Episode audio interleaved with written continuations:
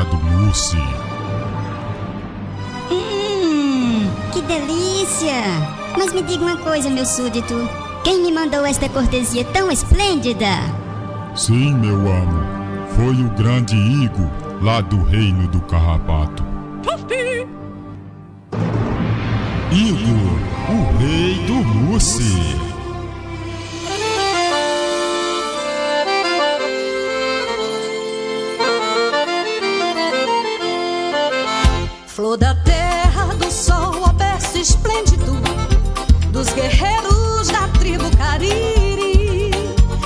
Teu filho e ao teu calor. Cresci, amei, sonhei, vivi. Ao sopé da serra entre os canaviais. Quem já te viu, ó não te esquece mais. Pra te exaltar, ó flor do Brasil Hei de te cantar, meu grato gentil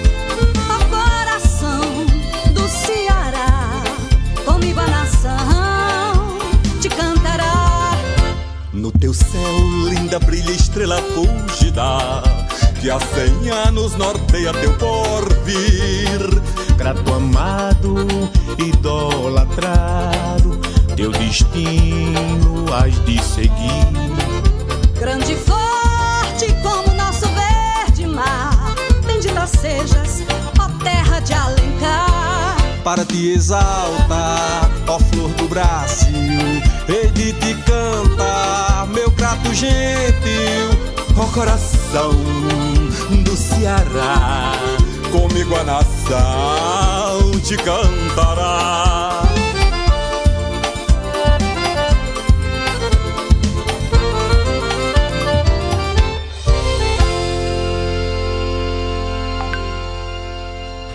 Oi, Sara. Oi, Isabelle. Vai começar o programa Minuto Mais Saúde, da Rádio Literária Carrapato. Eu vou ficar ligadinha aí.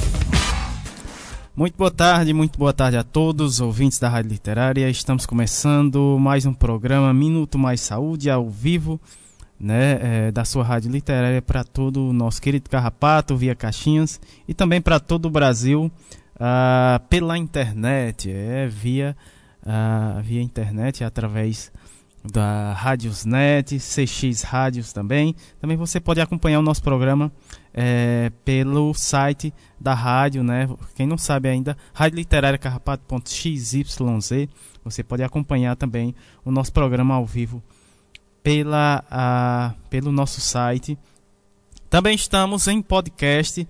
É, a partir de agora, né? Saudamos a todos os nossos ouvintes também que nos escuta pelo podcast, né? Lembrando também é, que a gente, o nosso programa também está em podcast.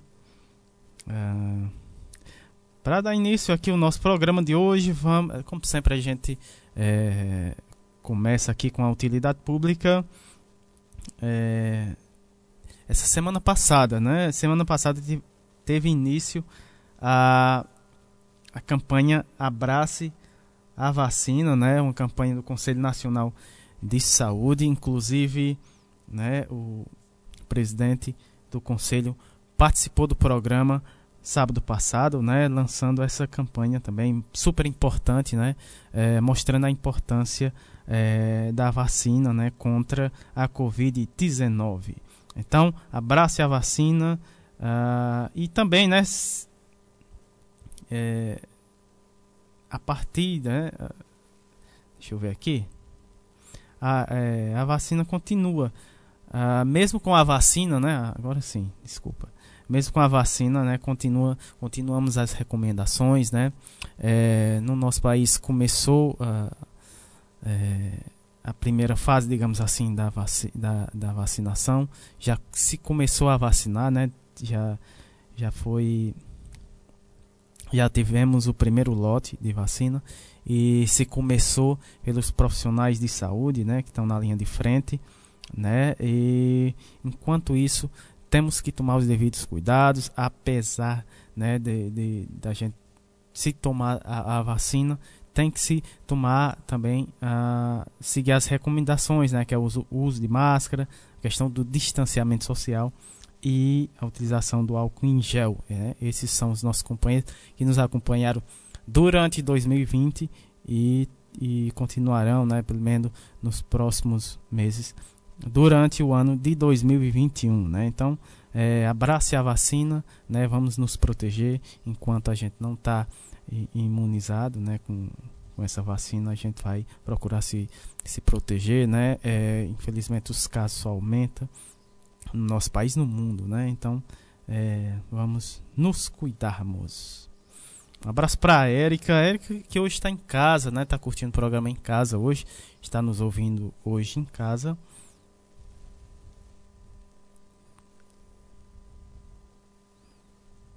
Isso, isso. Né? É, semana passada, né, Érica?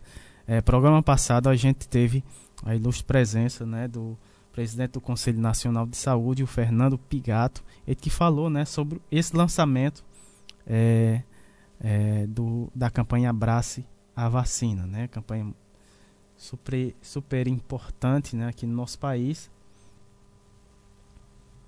que é uma campanha justamente para incentivar a população a se vacinar, né? E, e também evitar, né, é, é, esse bombardeamento que a gente está tendo é, de fake news em relação, né, a, a essa a vacinação contra a Covid. Então, tem a campanha Quem ama a vacina, abrace a vacina.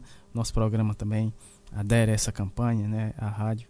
Então, é, quem ama a vacina, é, abrace a vacina. Sim, Érica.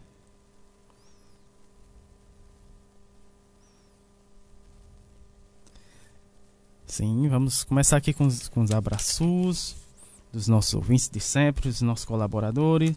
Abraços, os abraços iniciais uh, ah, para Simone Leite, Movimento SUS nas ruas, grande parceira aqui do nosso programa.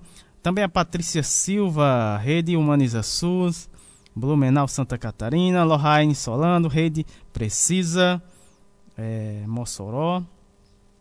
É, professor Ricardo Cecim, né, grande professor, Rio Grande do Sul. É, Jaqueline Abrantes, um abraço para Jaqueline. Um abraço para é, Graça Portela, da Fiocruz, Rio de Janeiro.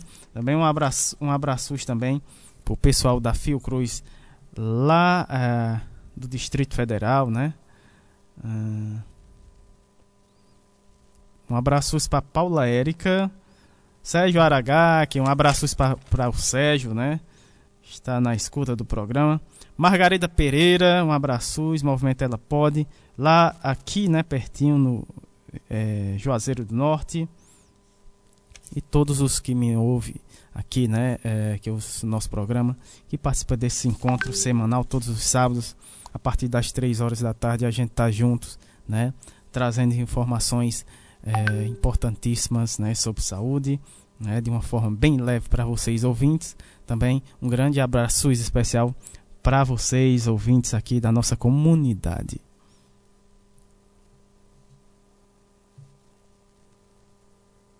Pronto, né? Agora a gente vai passar aqui os dados da nossa cidade, esses dados fornecidos pela Secretaria Municipal de Saúde aqui da nossa cidade do Crato. Vamos para os casos.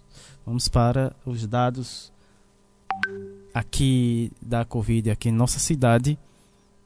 Total de casos confirmados 9.143 é, casos aqui na nossa cidade confirmados, é, recuperados, né? 9.012 pessoas tivemos, chegamos, né? Estamos com nesse momento né, na nossa cidade estamos com 116 óbitos, né? Uh, decorrente da Covid. É, casos descartados, 19.962. Casos suspeitos, né? Sob suspeita, 440. Total de casos notificados aqui na nossa cidade, 29.545 casos né, da Covid. Então vamos manter aí é, os cuidados, o uso de, do álcool em gel. A máscara é importantíssima, né? Ah, e o distanciamento social. A vacina está chegando, enquanto não chega, é, a gente vai tem que tomar esses devidos cuidados. Esses dados são do dia 22, né? Fornecido aqui pela Secretaria de Saúde da nossa cidade do Crato. É, Sexta-feira agora, né? For... Tivemos esses dados.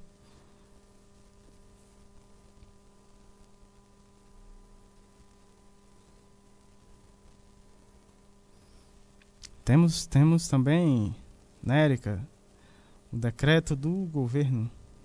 Esse decreto é, é do Estado, né?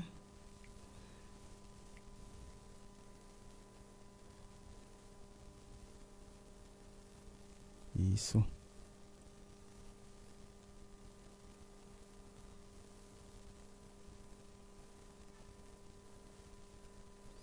É, o, o, governo, o governo estadual né, lançou o decreto de isolamento social, as medidas gerais de isolamento social. É.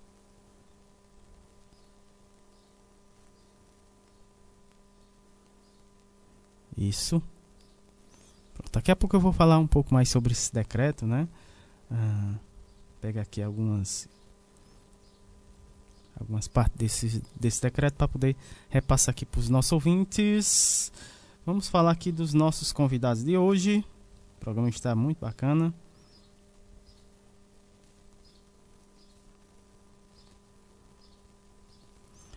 É.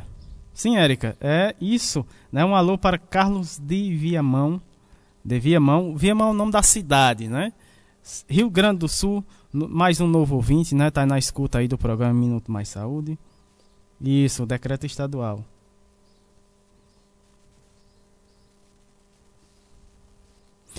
Obrigado, Érica. Obrigado, Érica. Érica aqui ajudando de longe. Pois é, a, a esse novo decreto, né, um decreto lançado pelo governo do estado, que são novas recomendações, né, isso, Érica, evitando viagens intermunicipais no momento. Isso, muito obrigado, Érica. Isso. Agora vamos para a programação é, de hoje os nossos convidados de hoje. Pronto. Lembrando que você pode participar do nosso programa também, enviando suas perguntas, né? Aqui, qualquer dúvida que você tiver a respeito dos assuntos abordados aqui no nosso programa, você pode também interagir uh, através do número 21 56 29 39.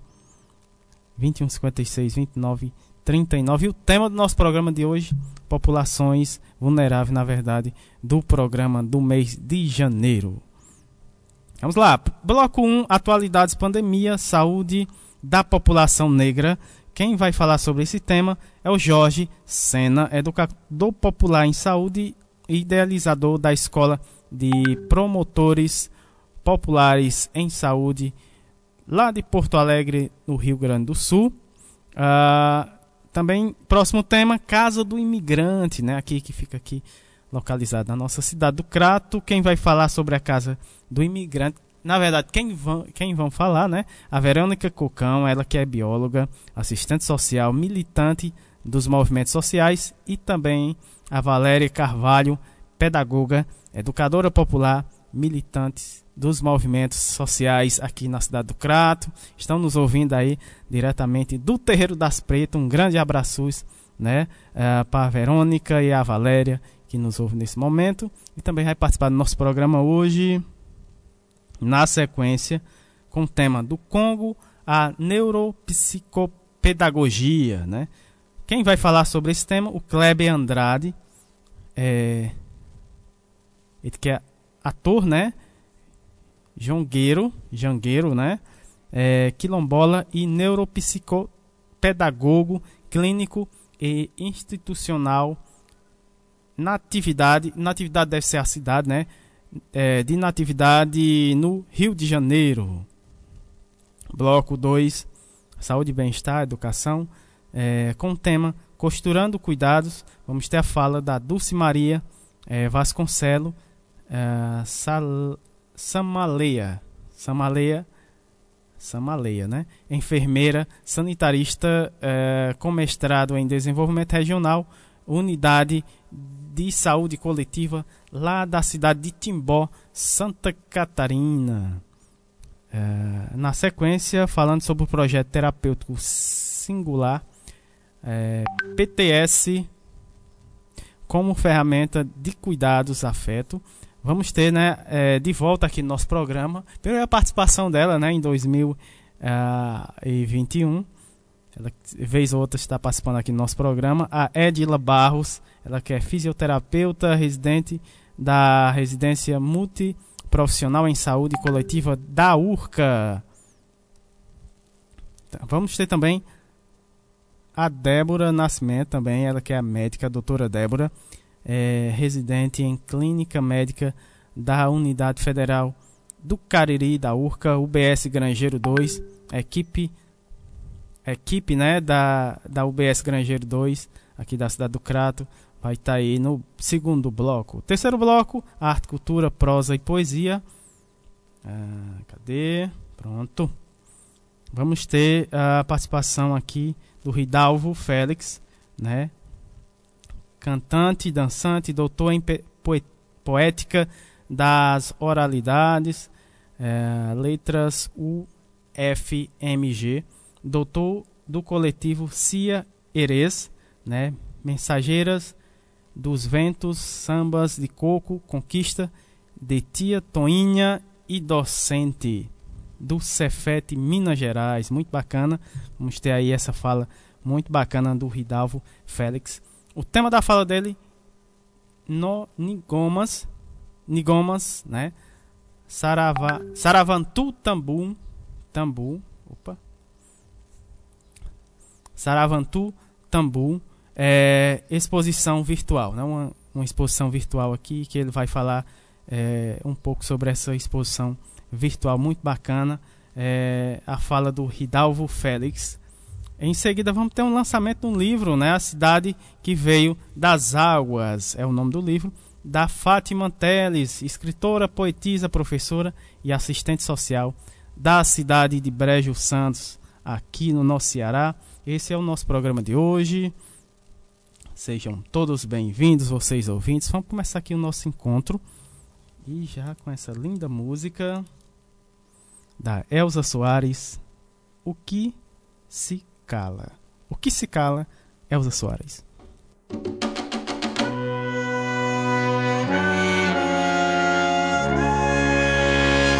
Mil nações moldaram minha cara, minha voz uso pra dizer o que se cala. O meu país é meu lugar de fala.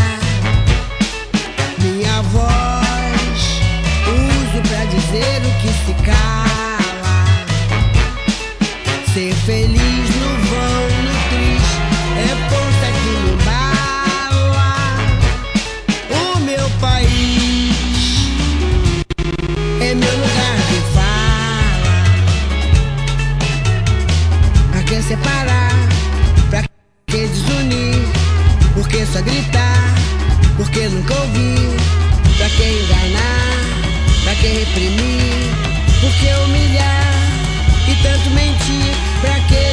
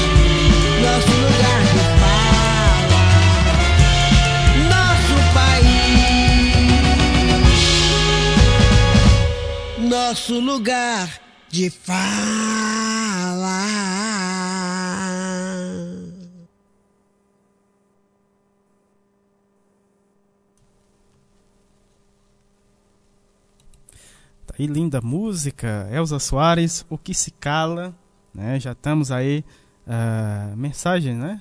Deixa eu ver aqui. Sérgio Aragá, que já está a posto, né? Ouvi, ouvindo coladinho a Rádio Literária. Abraços, um abraço, Sérgio. Ah, também a Patrícia Silva também. Estou a posto para ouvir a Dulce na rádio e todas as outras atrações. Abraços. Abraços Samuel, Érica e todos os ouvintes. Um grande abraços, Patrícia. Grande Patrícia nos ouve direto lá de Blumenau, Santa Catarina. Rede Humaniza SUS, parceira aqui no nosso programa. Minuto Mais Saúde. Vamos aqui começar o nosso programa com o primeiro convidado de hoje. E o nosso primeiro convidado de hoje é o Cé Jorge Sena, educador popular em saúde, idealizador da Escola de Promotores Populares em Saúde, lá de Porto Alegre, Rio Grande do Sul. O tema da fala dele, saúde da população negra. Seja bem-vindo aqui, é, meu irmão Jorge Sena. Né? Prazer tê-lo aqui no nosso programa. Seja muito bem-vindo aqui no nosso programa. Muito boa tarde. Vamos lá, boa tarde. Meu nome é Jorge Sena, sou educador popular, né, militante do movimento negro e também do movimento de religiões de matriz africana. Né?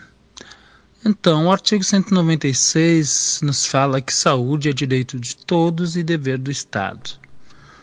Né? Mas, para pensar um tema que me chamaram para aqui estar tá conversando com vocês, pensar a saúde da população negra, né? não podemos trabalhar sem contextualizar o histórico dessa população. Né? Uh, durante três séculos e meio, os negros e negras, né, os que nós identificamos como afrodescendentes, chegaram no Brasil, foram submetidos à escravidão, tortura, ao trabalho forçado, né, e pós-abolição eles são jogados à sua própria sorte. Né. Com isso, temos que considerar que o Brasil é fora do continente africano, é a segunda nação que tem a maior população negra né, no mundo. Então, para isso, nós, nossa reflexão e trabalhando a questão dos determinantes sociais, né? Que na saúde, o que, que é os determinantes sociais? Os determinantes sociais é a questão da moradia, alimentação, bom emprego, educação, né? é um estado de bem-estar. E se nós analisarmos a situação dessa população, né, a partir desde o Brasil colônia até os dias de hoje, uma população que vive totalmente na marginalidade né, da sociedade, vive na favela, vive né, nas vilas, e são pessoas totalmente desprovidas né, do conhecimento em função de nós ter uma sociedade, né, a sociedade brasileira é racista, é racista na sociedade e também na sua institucionalidade, né, o que chamamos de racismo institucional. Mas, para poder dialogar com você sobre o tema da sua população negra, temos que sinalizar nesses dados, né? Por ser a questão da equidade um dos temas do SUS, nós trabalhamos essa pauta a partir da organização dos movimentos sociais, né, do tema da participação social na gestão estratégica participativa. Né? E trabalhamos a questão de algumas doenças frequentes nessa população, né? A questão da anemia falciforme, a questão da hipertensão e a questão de diabetes e saúde mental. Quando a gente toca primeiro na questão da saúde mental, é justamente porque a gente vive um estado de opressão e de racismo constantemente, né? Então, quando a gente sai analisar o tema a partir dos determinantes sociais em saúde, a gente encontra as inequidades né, desse sistema. Então, em 2006, né, um pouco antes até de 2006, a população negra, a partir do movimento social, começa a se organizar e debater né, que saúde queremos. Né? A partir disso, a gente vem organizando em 2006 a gente organiza o comitê dentro do Ministério da Saúde, né? E logo em 2002, um pouco anteriormente, se cria a CEPIR, a Secretaria de Promoção de Igualdade Racial, e lá, a partir das conferências de igualdade racial e das conferências de saúde, nós pontuamos, né, esse tema, a saúde da população negra, onde se cria um comitê interministerial para discutir políticas afirmativas e o Ministério da Saúde pensa políticas afirmativas a partir desse debate que a gente faz. Primeiro, as mulheres negras reúnem para discutir também a questão das mulheres, a questão da saúde da mulher, aonde se faz o recorte étnico. Depois, a partir do Estatuto da Igualdade Racial, nós colocamos a autodeterminação, onde no posto não é o profissional ou, ou alguém do posto que vai dizer qual é a etnia ou qual é a raça que eu faço parte, né? Mesmo a gente tendo compreensão que o conjunto de raça é a raça humana, né? A, o Brasil a gente acaba trabalhando por esse conceito de raça até de uma vez eh, de uma vertente equivocada. Mas adiantando um pouco o nosso debate, a gente pensar que, primeiro, toda a Constituição brasileira, toda a Constituição do Estado brasileiro e, e a estrutura, ela é racista, né? E não reconhece esse essa população a partir da organização dessa população e que passa a debater o tema de saúde, o tema de educação, pela Lei 10.639, nós criamos esse comitê dentro do Ministério da Saúde, onde organizamos essa pauta. Mas Indo um pouco mais além, mesmo nesse período de retrocesso, né, do retrocesso do governo Bolsonaro, nós queremos trazer essa reflexão de o papel do, da cidadania né, e o papel desses atores sociais negros na construção da política. Primeiro, a gente tem que ter essa compreensão bem mais ampliada do que, que é saúde.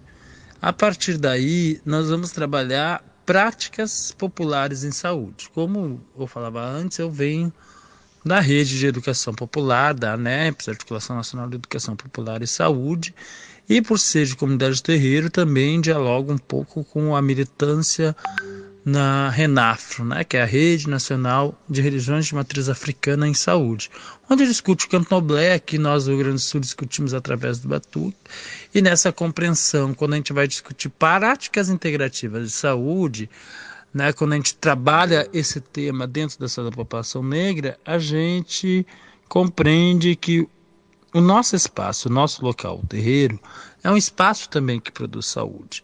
Veja bem, Dentro de um terreiro a gente tem banhos de ervas, tem chás e o principal, a escuta, que muitas vezes a gente não tem no campo da saúde, né? E tem muitas coisas que nós falamos para os zeladores e zeladoras de santo, né?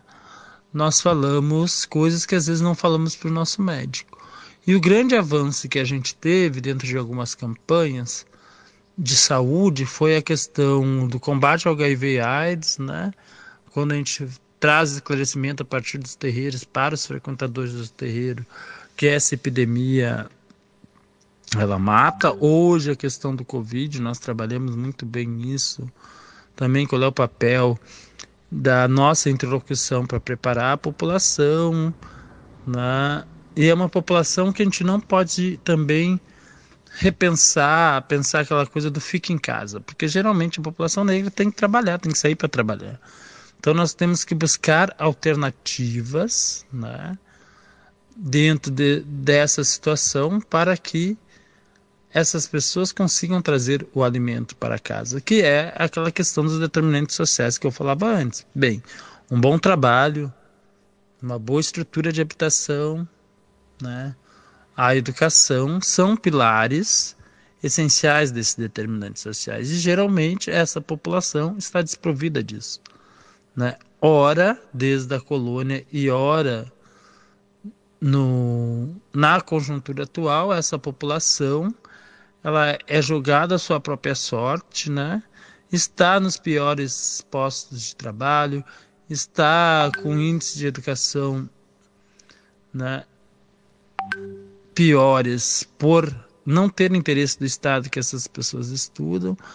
Então, quando a gente traz esse resgate, essa reflexão sobre saúde, a gente tem que estar tá pensando né, a partir da realidade.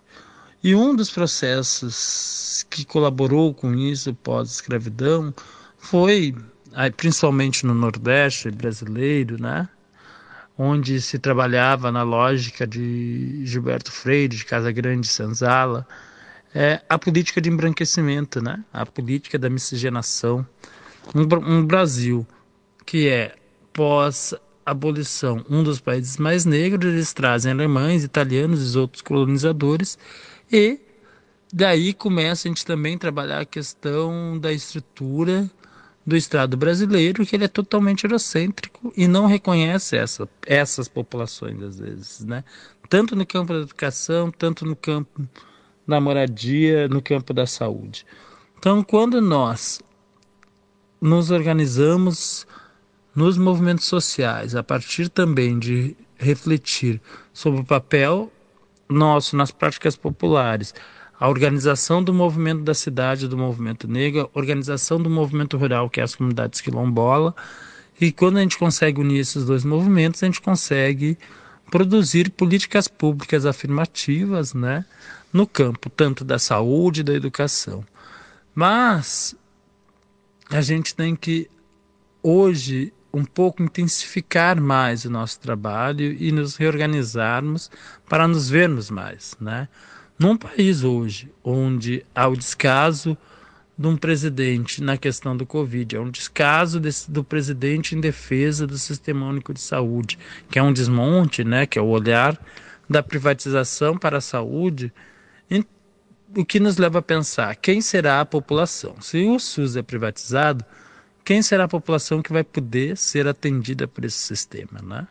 Se bem, se a população negra está nos piores postos de trabalho, como eu volto a repetir, se ela está no seu grau de instrução menor, está numa má habitação, como a gente vai pensar saúde no estado privado? Porque o estado privado é isso, né? Que o capitalismo nos coloca.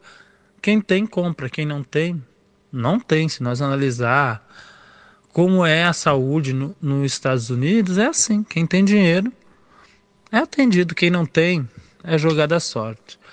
Né? Isso o Brasil passou um período também, se nós analisarmos o sistema antes do sistema único de saúde, quem fazia os cuidados de saúde eram né, as casas beneficentes, porque quem só tinha direito à saúde era quem trabalhava, e quem não trabalhava não tinha direito à saúde. Logo, novamente, quem é que estava nos postos de trabalho? Quem é que estava bem situado? Quem é que podia descontar INSS? Era quem estava no trabalho, geralmente não era a população negra que estava no mercado de trabalho. Ela consegue contribuir para o desenvolvimento econômico desse país, mas após a abolição ela não é reconhecida. Então, é importante quando a gente pensa a saúde da população negra, a gente pensar esses fatores.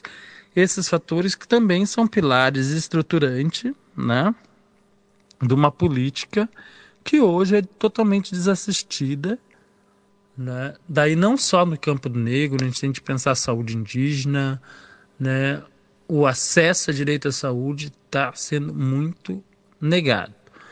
Então, o que fica de recado para vocês da Rádio Carrapato, aí no Nordeste, é como a gente, a partir de nossa prática e solidariedade, a gente consegue rearticular o movimento em defesa do SUS. Né? O SUS precisa de nós e nós precisamos do SUS. O Sistema Único de Saúde é o melhor sistema do mundo. Né? Então, agradecer a contribuição né, o convite para nós dar essa contribuição. Estamos sempre abertos e para fazer um diálogo, né, de qual é o nosso papel como sujeito social na sociedade. Muito obrigado. Tá aí, vocês ouviram, né, a fala potente do, jo do Jorge Sena. Ele que falou sobre a saúde da população negra, né? Falou muito bem, muito muito boa a fala do Jorge. Jorge, a gente agradece mais sua participação aqui no nosso programa, né? Estamos à disposição para é, mais falas suas, né? Como essa, muito, muito importante, né? Ele que é educador popular em saúde e idealizador da Escola de Promotores Populares em Saúde lá em Porto Alegre, Rio Grande do Sul, a qual eu, eu mando meu grande, um grande abraço para toda essa turma lá do Rio Grande do Sul. Aproveitar também mandar um abraço aqui, né, para o Kleber Andrade, Kleber, Kleber Andrade, é, que vai já participar do nosso programa, né? O tema da fala dele, do jongo, a neuropsicopedagogia, né? Ele que é psic, neuropsicopedagogo, né? Quase que eu não falo. É, um abração, ele tá coladinho aí, né? É, ouvindo o nosso programa e também vai participar aqui do nosso programa. É, Kleber, Kleber, irmão, um grande abraço para você. Boa tarde, Kleber. Olá, Samuel, boa tarde. Aqui é o Kleber Andrade, sou neuropsicopedagogo na cidade Natividade, estado do Rio de Janeiro. Estou aqui acompanhando essa programação maravilhosa da Rádio Literária Carrapato. Um grande abraço para vocês e uma boa tarde. Boa tarde, Kleber. O Kleber que, que é do, do movimento SUS nas ruas, é, lá no Rio de Janeiro, né, né, Érica? Érica me trouxe essa informação. Um abraço aí para o grande Kleber. É, um abraço, irmão. Daqui a pouco ele vai estar tá, é, participando também do nosso programa. Antes, vamos ter as falas potentes aqui das pretas. Um abraço lá para é, o Terreiro das Pretas, né? Vamos ter a fala da Verônica Cocão É, e depois da Valéria Carvalho, né, Verônica, que é bióloga, assistente social, militante dos movimentos sociais, né, a Grunec, é, a Valéria Carvalho, pedagoga, educadora popular, militante dos movimentos sociais aqui na nossa cidade do Crato, né, é, são as forças, né, uma das grandes forças do Grunec, né, aqui na nossa região. É, sejam bem-vindos aqui no nosso programa. Né? A, primeiramente, a Verônica Cocão né, vai falar sobre a Casa do Imigrante e, na sequência, a Valéria Carvalho vai completar aqui a fala da Verônica. Sejam bem-vindos aqui ao nosso programa. Muito boa tarde. Olá, eu me chamo Verônica Cocão. Então, eu sou do Comitê Migração e Refúgio do Cariri Cearense. Então, o Comitê Migração e Refúgio é uma articulação né, de várias instituições, coletivos e pessoas né, da sociedade civil, independentes. E a gente foi provocada, nos chegou uma demanda aqui, embora a gente já tenha sido provocada por uma fala do Papa Francisco quando ele fala proteger, não, acolher, proteger, promover e integrar as pessoas, né? As pessoas que chegam aqui na nossa terra. Essa demanda nos foi apresentada pelo bispo da Diocese de Roraima, Dom, Dom, Dom Antônio. Então, ele, Roraima, que recebe muitos venezuelanos, muitos e aí quando a gente fala aí, fala assim de milhares de pessoas. Então, Dom Antônio provocou aqui o nosso bispo, Dom Gilberto, numa perspectiva de que a gente pudesse também acolher os imigrantes. Nesse sentido, a gente formou esse comitê, que hoje é coordenado pela Caritas Diocesana de Crato. Entender que a Caritas é um organismo da Igreja Católica que tem uma ação social. Não é? Então, a gente, sensibilizada pelos verbos do, do, Papa João né, do Papa Francisco, a gente começou esse trabalho aqui. Inicialmente, a, foi feita uma formação com a SPM, SPM Ceará, na pessoa da irmã Indalina, veio apresentar para a gente o que é ser migrante. O que é ser migrante? O que é ser refugiado? Né? O que é ser apátrida? Então, eles vieram apresentar e aí a gente começou a perceber, né? A perceber essas, a existência dessas pessoas já aqui na nossa diocese. Entender a diocese como a região do Cariri inteiro. Então, aqui nós acolhemos, já temos na nossa é, centenas de pessoas venezuelanos, africanos, colombianos, portugueses. E aí a gente começou a estudar e a partir daí desse comitê, né, da consolidação desse comitê, a diocese disponibilizou uma casa para acolher as pessoas que, que chegassem aqui. No caso, venezuelano. Então, por essa casa que fica aqui no Crato, já passaram mais de 100, 100 pessoas, mais de 100 pessoas. E interessante dizer que nessa articulação do comitê, além de, das instituições Caritas, Grunec, é, universidades, e aí eu falo da URCA, da UFCA especialmente, né?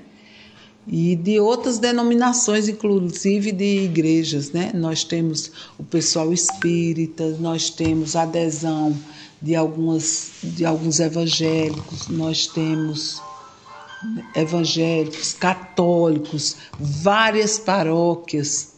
Então, inicialmente essas pessoas são acolhidas na casa. Após esse acolhimento, Aí começa todo aquele outro trabalho de proteção, de promoção da vida dessas pessoas e de integrá-los na nossa sociedade, na nossa comunidade. Integrá-los a partir de quê? A partir da, do acesso às políticas públicas, do acesso ao trabalho, né, do acesso à saúde. A integração se dá nessa, nessa perspectiva.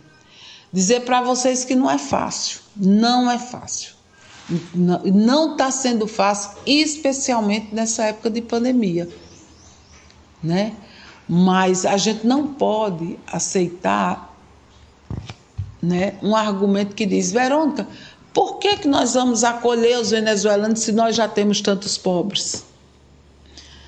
E aí a gente não argumenta nessa perspectiva. São seres humanos seres que saíram das suas casas, do seu país e que precisam, portanto, dessa solidariedade do povo.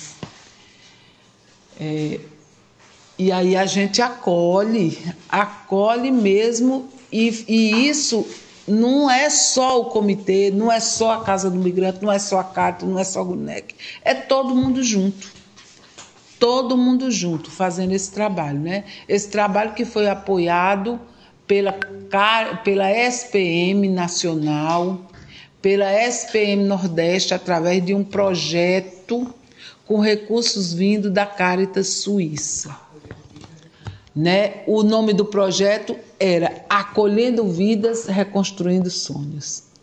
Minha gente, isso dá uma satisfação tão grande saber que uma pessoa lá da Venezuela entre em contato conosco, conhece aqui. O que é que chama muita atenção para eles virem aqui? É o Padre Cícero. O Padre Cícero, né, de Juazeiro do Norte. É o farol. A Chapada Nacional do Araripe é outro farol. Então, eles vêm aqui para reconstruir a sua vida. Eles não vêm aqui para tomar o lugar de ninguém. Muito pelo contrário. Quando a gente compreende isso, compreende a a possibilidade da partilha, da troca, da cultura. Eles aprendem conosco, mas nós também temos a grande oportunidade de, aprend de aprender com eles. O certo é o seguinte: é que é, migração e refúgio, no caso da Caritas, ela faz parte do planejamento estratégico. É uma demanda e a partir daí a gente vem conseguindo sensibilizar outras entidades, outros coletivos, muitas pessoas e temos promovido a vida desse povo. Porque uma das nossas máximas é vida em abundância. Então esse povo chegam aqui cheio de esperança esperança de construir o bem viver, de contribuir. São pessoas que têm, todos, têm uma escolaridade. A gente recebe professores, reitores, engenheiros, advogados, todos são, têm formação. Infelizmente, essa formação ela não é reconhecida pelo governo brasileiro. Né? Eles teriam que fazer algumas provas, alguns testes, só que a pessoa chega numa situação muito difícil, né? Então a prioridade deles é trabalho, é moradia, é escola. Alguns vão ainda se submeter a testes, né? E quem sabe vestibular, tentar revalidar os seus diplomas. Mas o que eu quero deixar aqui na Rádio Carrapato é uma mensagem: acolha acolha as pessoas. Sabe por quê? Porque faz bem a gente. Faz bem a eles, mas faz muito bem a gente. A gente saber que está contribuindo para que aquela família possa viver bem. e viver bem entre a gente, né? Então, assim, eu quero nesse momento, assim, aproveitar, desejar a todas as pessoas da rádio, da, da comunidade do Carrapato, um feliz ano novo, agradecer a Érica Formiga por, por essa oportunidade de estar tá dizendo o Brasil é signatário das legislações de ponta com relação à migração e refúgio. Então, assim, a gente poderia estar tá lutando muito para que essa, essa lei seja cumprida, mas a lei por si só não basta. Né? Infelizmente, a gente tem que sensibilizar. E é isso que a gente aproveita nessa fala e deixa assim essa, essa, essa reflexão de promoção da vida, de inserir a vida, de inserir essas pessoas no nosso dia a dia. E aí eu, eu, vocês podem perguntar, mas Verônica, como é que eu posso ajudar? Você pode ajudar oferecendo trabalho aquelas pessoas que têm naturalmente condição de oferecer trabalho, oferecer roupa, a, a Casa do Migrante, é, ela está é, preparada para receber essas doações, é, gêneros alimentícios. Você pode oferecer, dizer, não, eu quero conhecer para conversar, com, né, escutar, conversar com. Também a gente está aberto aí. Ensiná-los a, fazer alguma coisa, né? Sei lá, não, eu sei trabalhar com artesanato, eu quero ensinar eles a fazer artesanato. Não, eles estão precisando ir na escola, matricular um filho, mas eles não sabem onde é. Eu posso disponibilizar uma hora do meu tempo para ajudá-los nessa perspectiva. Então, tudo isso são estratégias de dizer eu estou pronto para servir. Então, agradecer de novo a todo mundo e dizer estamos à disposição. Vida longa. Tarde, Samuel e todo o povo do Carrapato e todos os ouvintes da Rádio Carrapato. Meu nome é Valéria Carvalho, eu sou coordenadora da Casa do Migrante de Crato. Pense num desafio grande, minha gente. A Casa do Migrante de Cratos, ela nasce de uma grande articulação que é o Comitê de Migração e Refúgio. Depois a minha irmã fala um pouco sobre o comitê. Eu vou falar da casa. A casa, ela fez, ela surgiu da, de uma demanda grande do povo venezuelano que estavam em Roraima. Então, numa articulação com a Caritas Diocesana de Crato e a Caritas de Roraima, nós apoiada por um projeto da Caritas Suíça, assumimos o compromisso de receber 80 migrantes. Hoje, nós já temos 116 migrantes venezuelanos aqui na nossa região, né? Eu digo nossa região porque é Crato Juazeiro Barbalha, né? Mas a casa fica no Crato. O projeto né? Ou seja, o dinheiro, o convênio com a Caritas Suíça acabou. Até porque projeto tem começo, meio e fim. Mas não acabou a demanda, né? A demanda continua. Então são 116 migrantes venezuelanos 57 estão no Crato e os outros, os demais estão em Juazeiro e Barbalha. A princípio, nós tivemos um apoio da população, da sociedade civil como um todo. O recurso era muito pouco. Esses migrantes não chegaram aqui tudo de uma vez. Foram chegando aos poucos, né? É, tivemos apoio de algumas paróquias de Crato e o grande desafio que nós temos é o diálogo com o poder público. entendendo que saúde e educação é direito universal para todos, para todos. Então, com relação à saúde e educação, a gestão municipal de Crato foi bastante razoável, né? Os migrantes são pessoas absolutamente vulneráveis. Sai do seu lugar, do seu chão, deixando as suas famílias e vem procurar aqui na nossa região bem viver, né? Bem viver é é trabalho, é saúde, educação, porque do jeito que eles estavam lá, não é de Deus não, que eles estavam passando lá. Aqui nós conseguimos, para alguns, aluguel social, conseguimos matriculá-los nas escolas públicas, conseguimos é, incluir no Bolsa Família, conseguimos também é, conseguimos também o auxílio emergencial, que de alguns foram cortados, e a gente vai tocando. A sociedade civil, parceira número um.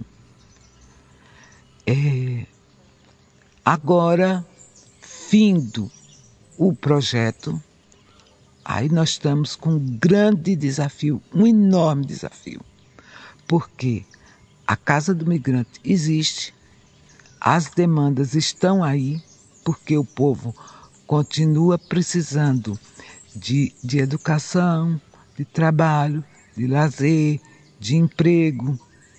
E tudo isso acabou. Né? Nós temos famílias com oito pessoas, com seis crianças cada família. Nós já temos dez, desses 116, dois bebês que nasceram aqui no Crato né? E vou dizer para vocês, até hoje o kit bebê não chegou. Mas eles tiveram um atendimento é, pré-natal muito, muito bacana, né? Posso dizer assim. Né? Foi, foi, foram encaminhados para. Era gravidez de risco e foram bem assistidos mas tem umas outras coisas que dependem da assistência, como, por exemplo, o kit bebê, que os meninos estão já completando seis meses e não conseguem esse kit bebê. Não chegou esse kit bebê. Né? É, amanhã a casa reabre. E com essa reabertura, nós que fazemos a gestão da casa temos um desafio enorme.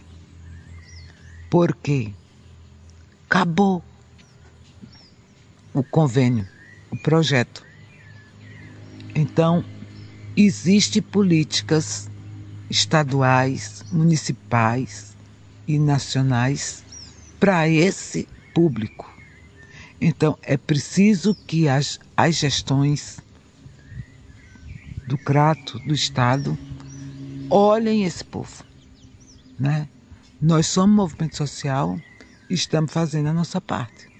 Mas a partir de amanhã, dia 11,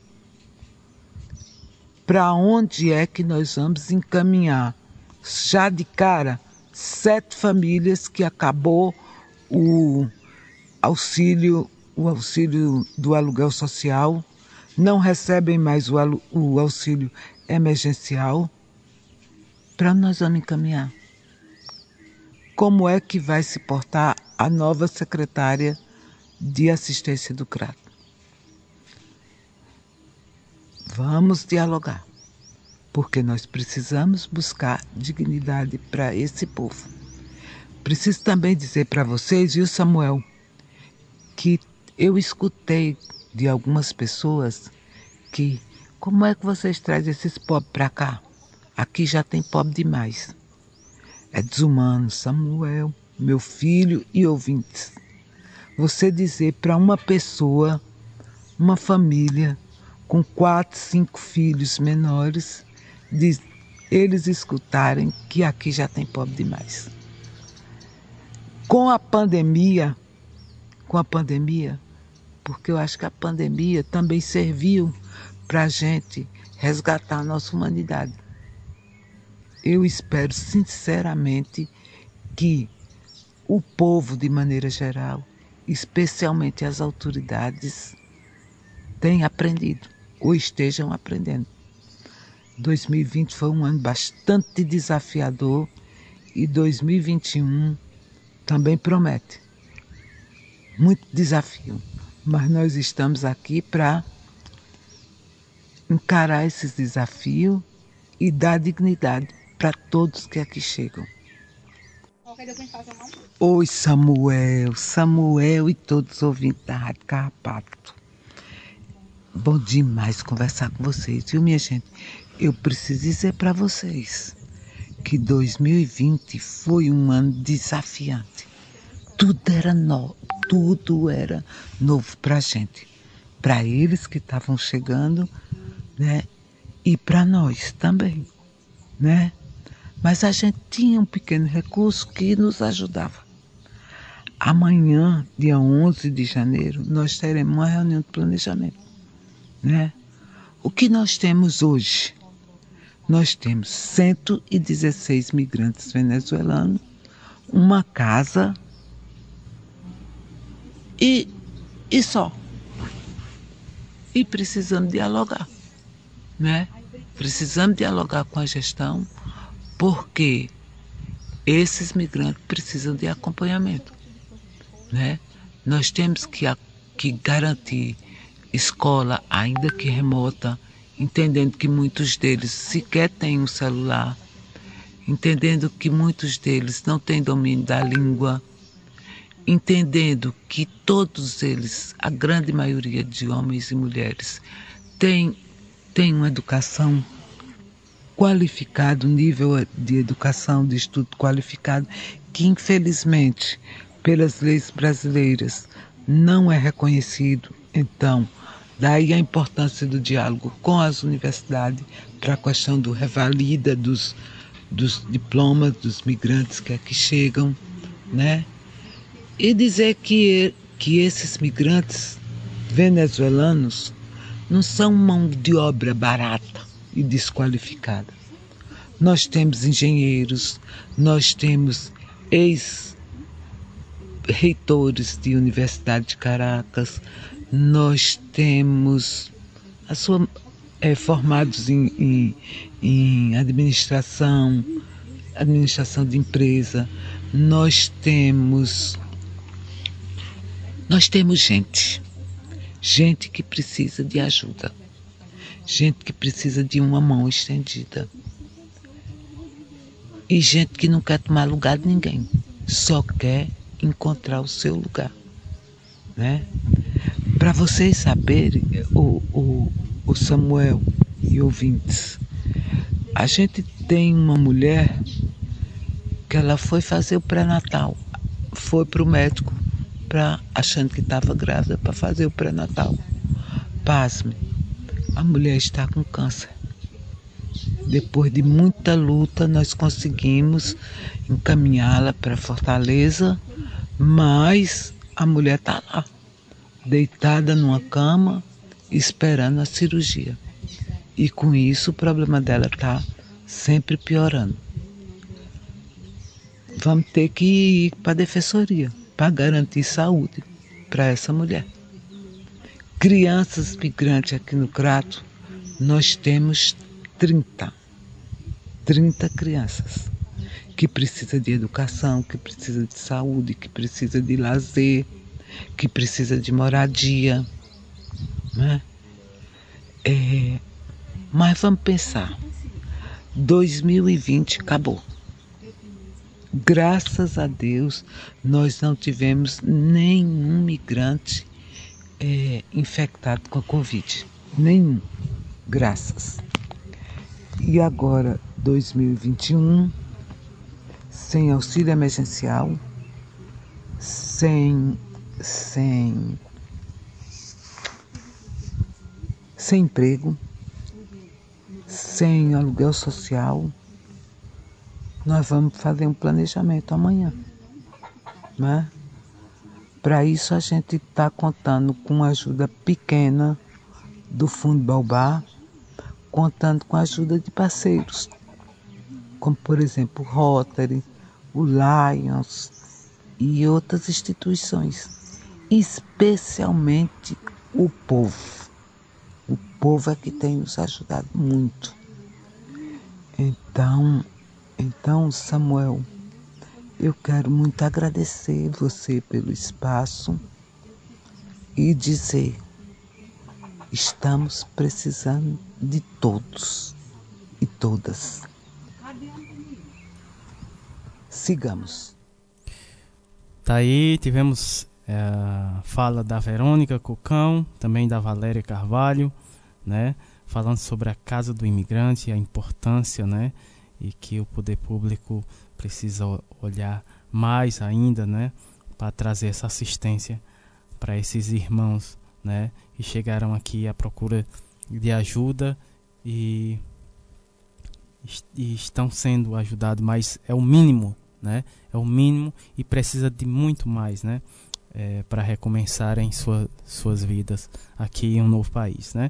Então uh, tivemos aí a fala, a gente agradece demais a participação tanto da Verônica como da Valéria, essas, essas mulheres pretas, né, que são potência aqui, são referência aqui é, na luta, né, é, aqui na nossa região, né, são, são as, as grandes, né, potências femininas pretas, né, aqui na nossa região, é, ela que traz também a força, né, do Grunec, né, é, aqui na nossa região do Cariri, então a gente agradece demais, queremos mais vocês aqui no nosso no, no, nos nossos programas, viu?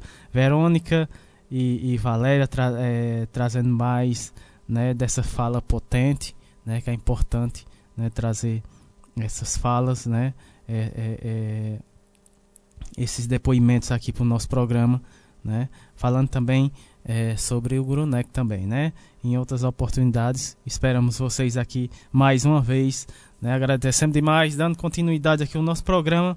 Nosso amigo Kleber Andrade, irmão, um abraços, né? Uh, ele que é ator, né?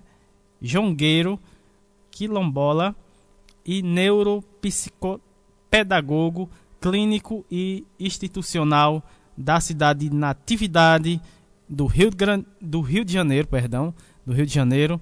Ele vai falar sobre do Congo do jongo, perdão, do jongo à neuropsicopedagogia. Seja bem-vindo aqui ao nosso programa, Kleber. Muito boa tarde. Olá, boa tarde. Sou Kleber Andrade, sou neuropsicopedagogo clínico institucional. Sou ator, sou remanescente de quilombo, sou jongueiro. Estou falando aqui de natividade do estado do Rio de Janeiro e vou compartilhar com vocês um pouco dessa minha trajetória do jongo à neuropsicopedagogia. Porque eu, por ser remanescente de quilombo, eu sempre busquei estudar para poder contribuir com a minha comunidade. Embora eu não more no quilombo, Cruzeiro de Cima, atualmente eu moro dentro da cidade de Natividade, mas ainda assim eu participo muito das coisas que acontecem na nossa comunidade quilombola. Então, todo o nosso conhecimento, a gente busca absorver conhecimento e compartilhar na nossa comunidade. E um desse conhecimento foi levar que nós sentimos a necessidade de resgatar a ancestralidade da nossa comunidade quilombola, porque faltava um referencial estético, né? um lugar que pudéssemos olhar e, referenciar a nossa, a nossa comunidade negra. E o jongo veio para fortalecer esse contato nosso. Mas o que é jongo, Kleber? O jongo, ou caxambu, ele é um ritmo que teve as suas origens na região africana do Congo, lá na Angola e chegou no Brasil colônia com os negros de origem banto, que foram trazidos como escravos para trabalhar nas fazendas de café do Vale do Rio Paraíba, no interior aqui dos estados do Rio de Janeiro, de Minas Gerais e São Paulo. E essa influência da nação bando foi fundamental na formação de toda a nossa cultura brasileira. Isso é muito legal. E o interessante é que, para acalmar né, a revolta e esse sofrimento dos negros com a escravidão e distrair o tédio dos brancos, os donos dessas fazendas isoladas de café permitiam que os seus escravos dançassem o jongo nos dias dos santos católicos. E para esses negros africanos, os seus filhos, o jongo era um dos únicos momentos né, permitidos de troca e confraternização. E o jongo é uma dança dos ancestrais, é uma dança dos pretos velhos escravos, né, do povo do cativeiro. E por isso ele pertence à linha das almas. Né? Então nós dançamos né, ou atrás do atabaque, alguns grupos dançam ao entorno dos atabaques, ou outros dançam à frente dos atabaques. Nosso grupo aqui nós dançamos à frente do atabaque. Eu pertenço ao grupo de Caxambu Herdeiros de Maria, que é liderado pela nossa jovem mestra jongueira Nalva Ramos, que é espetacular, maravilhosa e comanda é, um grupo de 40 pessoas, entre jovens, crianças, a partir de, de 5, 4, 5 anos de idade. Tem criança dançando com a gente, até idosos. Né? E ela tem essa, essa recebeu esse mestrado do pai dela, que é uma coisa que foi passada de família. E é lindo de ver os pontos cantados, essa essa essa mistura nossa, é muito lindo. E para mim foi muito importante sempre estudar e buscar essa formação. Para poder levar esse conhecimento para minha comunidade, eu, além de tudo, sou formado também, sou pós-graduada em Cultura, Patrimônio e Educação pelo Instituto Federal Fluminense do Rio de Janeiro. Então, esses meu conhecimento eu sempre busquei contribuir com a nossa comunidade, levar esse meu conhecimento e fazer essa troca. Então, levar a, a academia, né, a, a escola, a faculdade para dentro da comunidade quilombola e levar a comunidade quilombola para dentro da nossa universidade. Isso é muito interessante, essa, essa troca, essa parceria. E eu sempre tive o sonho de ser neuropsicopedagogo, embora também seja ator, queria buscar, busquei novas linguagens, que sonhar é muito importante. E eu, enquanto homem negro, sempre quis buscar cada vez mais os meus sonhos, né? Embora seja para alguns muito difíceis, para muitos de nós é muito difícil, né? Mas não é impossível, porque nós podemos, se nós queremos, nós podemos. Eu saí do interior, embora eu seja ator no interior, com registro profissional, eu quis buscar novas possibilidades. Hoje eu já conheço a linguagem do teatro, conheço a linguagem da televisão, conheço a linguagem do cinema, por me permitir acreditar em mim, nos meus sonhos. E é sempre importante isso, nós buscarmos o que a gente quer, o que a gente gosta, o que a gente sonha, né?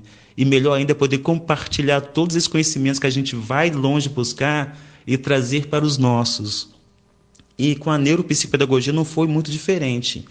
Mas, Kleber, o que é neuropsicopedagogia?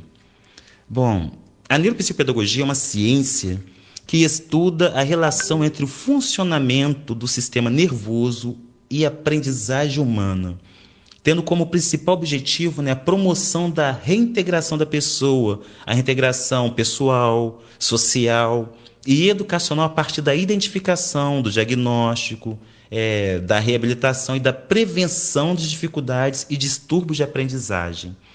Né? Então, nós, neuropsicopedagogos, é, nós buscamos de alguma maneira, temos o objetivo de promover é, uma educação de qualidade, focando né, no trabalho efetivo da educação inclusiva, bem como no atendimento prioritário às crianças, aos jovens com dificuldade de aprendizagem e não esquecendo também dos adultos e principalmente dos nossos idosos. E qual o objetivo da educação especial? Para mim, enquanto neuropsicopedagogo, o objetivo primordial é garantir o direito a uma vida comunitária, de maneira que, a, que, essa, que esse indivíduo, esse sujeito, possa crescer e se desenvolver, desenvolver com respeito e dignidade, né, que é muito importante. E dentro das, dos trabalhos que nós realizamos, né, nós temos atendimento clínico e institucional.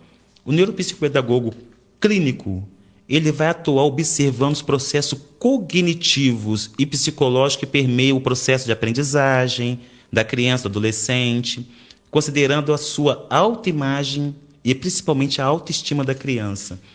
Mas quais são essas funções cognitivas que a gente conhece? que podemos conhecer é a percepção, a atenção, a memória, a linguagem.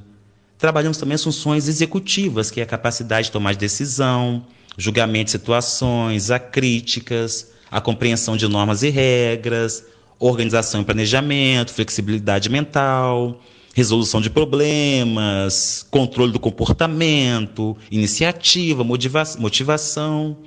Trabalhamos também a metacognição. O que é metacognição? É a capacidade do indivíduo conhecer o seu próprio funcionamento para ele aprender refletindo sobre as suas ações. Só que uma coisa muito importante que eu tenho que falar. Essas funções executivas, que é a capacidade de tomar decisão, julgamento da situação, a crítica e a metacognição, elas podem ser ensinadas na escola e devem ser ensinadas em casa. Devem ser ensinadas, ensinadas em casa. O importante é ressaltar: quando mais aprendemos, mais diferenciado o cérebro se torna. É como se fosse musculação, né? Nós fazemos exercício físico, atividade física. E antes de tudo, né, além de tudo, nós motivamos muito a brincadeira. Porque com brincar a gente aprende. O brincar é muito importante para ativação de potenciais psíquicos que promovem a aprendizagem do indivíduo. E eu quero deixar claro para vocês aqui, é, ressaltar, deixar pontuado quais os sinais que a gente pode observar em nossas crianças, é, no, no, dentro de nossa casa, com os nossos jovens, na nossa escola, Quais os sinais de atraso no desenvolvimento? São eles: dificuldade com habilidade de linguagem a compreensão da fala da criança, dificuldade para desempenhar ações básicas de cuidados, como lavar as mãos, trocar a própria roupa, vestir a roupa. Tem a dificuldade com coordenação motora ampla, que é andar, dançar, pular, sentar. Então, se você vê pessoas com esse tipo de dificuldade, é sinal de atraso no desenvolvimento. Né? Tem outra dificuldade que é importante ressaltar, que é a, a dificuldade para a habilidade de integração social. Aquela criança que se mostra arredia em todas as situações em que sai do seu contexto familiar. Aí ela fica mais arredia, mais irritada. É, quero ressaltar também importante nós falarmos que nós trabalhamos também com autismo. E temos três graus de autismo. Tem o autismo leve, moderado e o severo. O autismo leve é aquele com que a criança, que a criança o indivíduo apresenta dificuldade de comunicação social e tem chances reduzidas de, socialização. Já o autismo moderado apresenta necessidade de ajuda para interagir e responder ao ambiente. Já o indivíduo com autismo severo, ele requer maiores cuidados. Por quê? Ele tem um déficit severo de comunicação, seguido de muita irritação. Né? E dando continuidade a esses fatores, aos sinais de atraso de desenvolvimento, né, quero ressaltar os principais sintomas de atraso no desenvolvimento, que são as dificuldades motoras, dificuldade de comunicação, e as dificuldades em socializar, manifestar emoção ou para realizar tarefas comuns no dia a dia, desde a alimentação à higienização. Mas meu amigo Kleber tem tratamento? Lógico que temos tratamento. O importante é fazer um acompanhamento, intervenção clínico-terapêutico com multiprofissionais, né? terapias com fonoaudiologia, terapia ocupacional, são importantes para minimizar esses impactos cognitivos no indivíduo. Porque quanto mais precoce o início do tratamento, mais favoráveis serão os resultados, né? E é importante ressaltar o tratamento psicológico extensivo aos pais, extensivo aos, cuidado, aos cuidadores, porque quem cuida também merece ser cuidado. Isso é muito importante. E logo, não deixando de ressaltar a importância do acompanhamento neuropsicopedagógico. É isso aí. Deixo aqui para vocês um meu grande abraço. Agradeço a oportunidade de poder mostrar um pouco do meu trabalho do jongo, a neuropsicopedagogia, e me coloco à disposição deixando um grande abraço para toda a cidade de Crato, no Ceará. Tá aí, vocês ouviram, né? A linda fala do Kleber Andrade, né? Parabenizando o Kleber, né? Você aí pelo lindo trabalho aí, né? Ele que trouxe, né, um pouco sobre falou sobre o jongo, né? Do jongo e a neuropsicopedagogia. Linda fala do, do, do Kleber. Pois é, Kleber, grato, grato por sua fala aqui no nosso programa, sua contribuição aqui no nosso programa. Esperamos você aqui mais vezes. Já fica o convite, né, de antemão, né? É um grande prazer aí recebê-lo aqui no nosso programa, trazendo, né, é, essa, essa, você mostrando aí seu trabalho, né, o qual a gente parabeniza demais por esse belo trabalho que você faz aí na cidade de Natividade, né, no, no, no Quilombo, né, que você tá, tá longe, mas faz parte, né, do Quilombo. E, e trazendo um pouco mais, né, sobre a cultura do jongo, né? É, um grande abraço, um grande abraço para você é, e muito obrigado por sua contribuição aqui no nosso programa, né? Por sua participação aqui no nosso, no nosso programa. Sou seu fã, meu cara. Ah, encerrando, né, aqui o primeiro bloco com a fala, a gente encerrou o primeiro bloco com a fala, com a fala do Kleber, né? E antes de iniciarmos o segundo bloco, vamos mais uma linda música. Gonzaguinha, Gonza, Gonzaga e Gonzaguinha. Minha vida é andar por esse país. Linda música.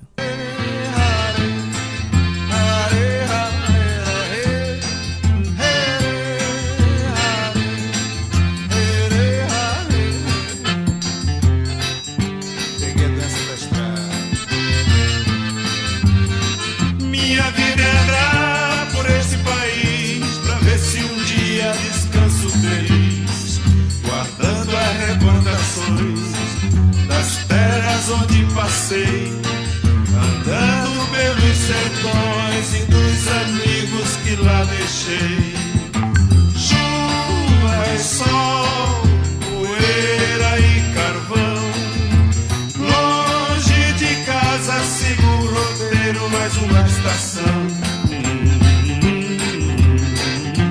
E alegria no coração.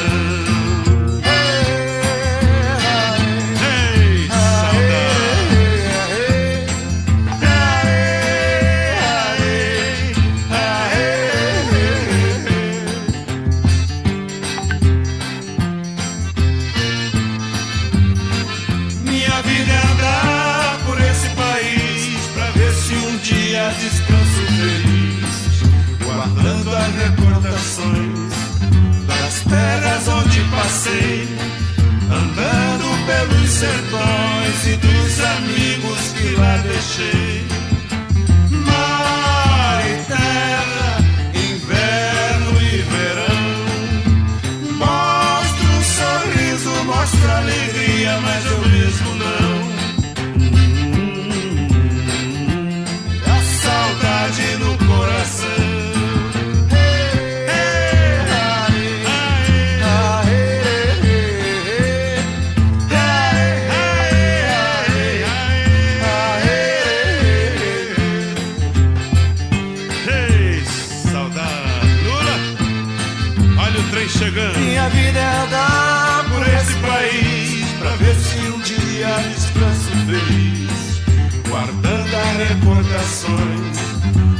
terras onde passei, andando pelos sertões e dos amigos que lá deixei. Chuva e sol, poeira e carvão casa sigo o roteiro, mais uma estação. E alegria no coração.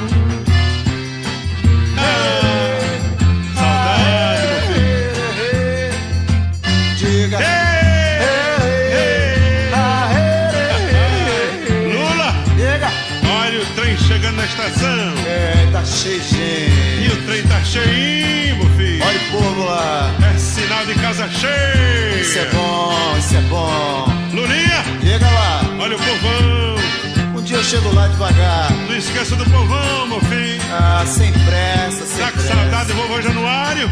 Tô, mas sei que ele tá tocando lá em cima no forró é, animadíssimo. Deixa não ele. Não se esqueça que tudo começou com ele, meu filho. E como é que é a história?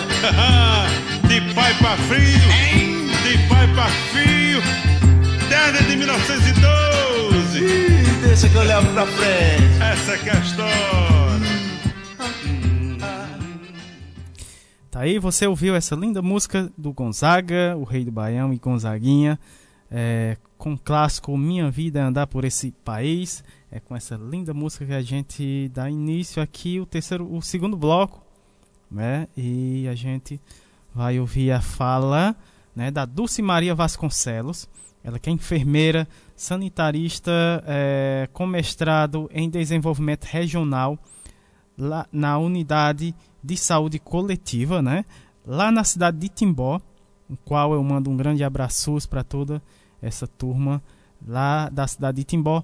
É, Santa Catarina, um abraço para todo o pessoal de Santa Catarina que está ligado aqui no nosso programa hoje, né?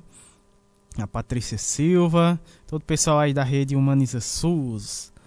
Ah, e o tema da, da fala da, da Dulce é Costurando Cuidados. Dulce, seja muito bem-vinda aqui no nosso programa. Muito boa tarde. Boa tarde, Grato. Boa tarde, Samuel. Eu sou enfermeira, me chamo Dulce Maria Vasconcelos Samaléa. Eu moro em Santa Catarina há 23 anos. Sou natural de Fortaleza, Ceará. É... E eu estou aqui hoje no programa Minuto Mais Saúde da Rádio Literária Carrapato e vou falar hoje com vocês sobre o grupo Costurando Cuidados. O grupo Costurando Cuidados é um grupo que surgiu do é, foi o Ministério que contemplou esse projeto é, visando trabalhar a saúde mental, visando é, foi observado com as equipes de saúde da família na época, várias pessoas sozinhas em casa, que ficavam só olhando para o tempo, balançando na cadeira, né, deprimidas. Aqui eu moro, por exemplo, na região do Vale Europeu, em Timbó, Santa Catarina. Então, muito alto índice de depressão, né? Então, assim, as pessoas ficavam ociosas em casa. E o índice de medicamentos controlados que se toma que é incrível. Então a gente começou a trabalhar isso para desmedicalizar, para como trabalhar com essas mulheres. A gente trabalha em uma equipe de saúde da família. E na equipe de saúde da família a gente não pode, tem várias demandas, né? E dentre elas essa aí. Então a gente como trazer essas pessoas para cá? Então a gente pegou essa ideia do Ministério do grupo Costurando Cuidados em Saúde Mental e montamos né, o projeto que teve início aqui em Timbó em 2011 com a proposta de uma clínica para a saúde mental que estivesse em todos os lugares da rede da saúde. E ela foi realizada por atores diversos, não somente psiquiatra, psicólogos, profissionais do CAPES, enfermeiros, não. As ações foram articuladas por profissionais da Estratégia de Saúde da Família e do NASF, do Núcleo de Apoio à Saúde da Família. E foram aplicadas em todas as unidades do município, que são oito, que são doze. O público-alvo desse grupo são mulheres em idades que variam de 20 a 70 anos ou mais. Cada oficina conta com a frequência média de 10 a 12 participantes, no mínimo de 6 a 12, vamos dizer assim. São realizadas atividades nesses grupos de patchwork, decopagem madeira, decopagem vidro, pintura em tecido, bordado, crochê, tricô, nossa, elas fazem coisas e coisas. Foi uma descoberta de talentos esses grupos. Fazem bonequinhas de pano, fazem coelhinhos de Páscoa, Papai Noel, enfeites de Natal, né? Enfim, de acordo com o interesse de cada grupo. No início, o governo mandava uma verba, mandava máquina de costura, linhas, restos de tecidos para as mulheres trabalharem mas depois esse, esse, essa verba foi cancelada. As oficinas hoje se automantêm e são realizadas dentro das unidades de saúde da família. Os profissionais das próprias equipes de saúde da família, entre eles, em destaque, o agente comunitário de saúde, E os membros da comunidade são os oficineiros que ficam responsáveis pela gestão das oficinas. A dinâmica do grupo permitiu o desvelar de outras formas de expressão dos sentimentos, emoções, contribuindo para o fortalecimento de vínculos comunitários, a reinserção social dos sujeitos e a ressignificação da relação com o trabalho. É, nessas atividades do grupo, é, a dinâmica do grupo, ela permite a expressão dos sentimentos, emoções, compartilhamento das experiências de vida, contribuindo para o fortalecimento dos vínculos, vínculos comunitários, a reinserção social do indivíduo e uma nova significação da relação com o trabalho, demonstrando ser importante instrumento para a promoção à saúde. É tão interessante esse grupo porque as quando a gente vai iniciar, a gente diz quem a gente vai chamar. Então a gente diz assim: quem são agentes de saúde? As pessoas que estão sozinhas em casa. Quem são aquelas pessoas que pode ter problema de saúde mental ou não, né? Aí elas vamos convidar todo mundo, vamos abrir. Né? Então a gente abre e bota, participe do grupo de arte, mostre seu talento, o que, que precisa para iniciar esse grupo? Uma sala ampla, uma mesa de preferência grande para elas cortarem os tecidos, conversarem. E aí elas vão fazendo, elas vão, umas começam assim só olhando, não fazem nada, outras já vêm é, como uma professora ensinando, umas estimulam as outras. Enfim, mas sabe o que é o importante do grupo também? Elas conversam, elas contam suas histórias, elas desabafam, elas riem, elas fazem piadas. E aí elas esperam esse grupo a semana inteira. É incrível essa terapia. Elas esperam porque esse grupo ele demora de duas a três horas. É uma tarde ou uma manhã, de acordo com, com o escolhido lá da equipe delas.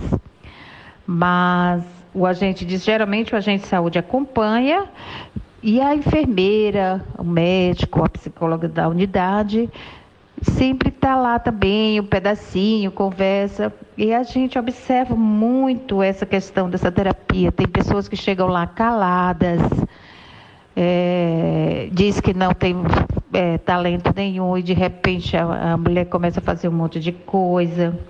Então, assim, é um grupo que estimula, um grupo que desmedicaliza, né? Elas levam é, do seu próprio de casa, elas se combinam, cada uma leva uma coisa para o café e toma o café e ri e faz histórias. É muito boa essa terapia. Porque a gente sabe que os problemas de saúde mental, eles vêm se construindo, né? Uma realidade no trabalho das equipes de saúde da família. Porque as pessoas estão em processo de adoecimento, em situações de crise. Elas procuram cotidianamente, frequentemente, os serviços de saúde. Geralmente, a procura de medicamentos para aliviar suas angústias, suas dores. Contudo, há carência de ações estratégicas de profissionais com competência para lidarem com o sofrimento dos seus usuários. E como não são poucas as situações que levam as pessoas a buscarem a terapêutica medicamentosa, como válvula de escape, né? Então a gente observou e fortaleceu a importância de fazer esse grupo que é uma coisa que está dando muito certo. Claro, diminuiu, parou mais a questão pela pandemia, né? Mas isso vem funcionando, vinha funcionando muito bem como, como saúde mental mesmo, sabe?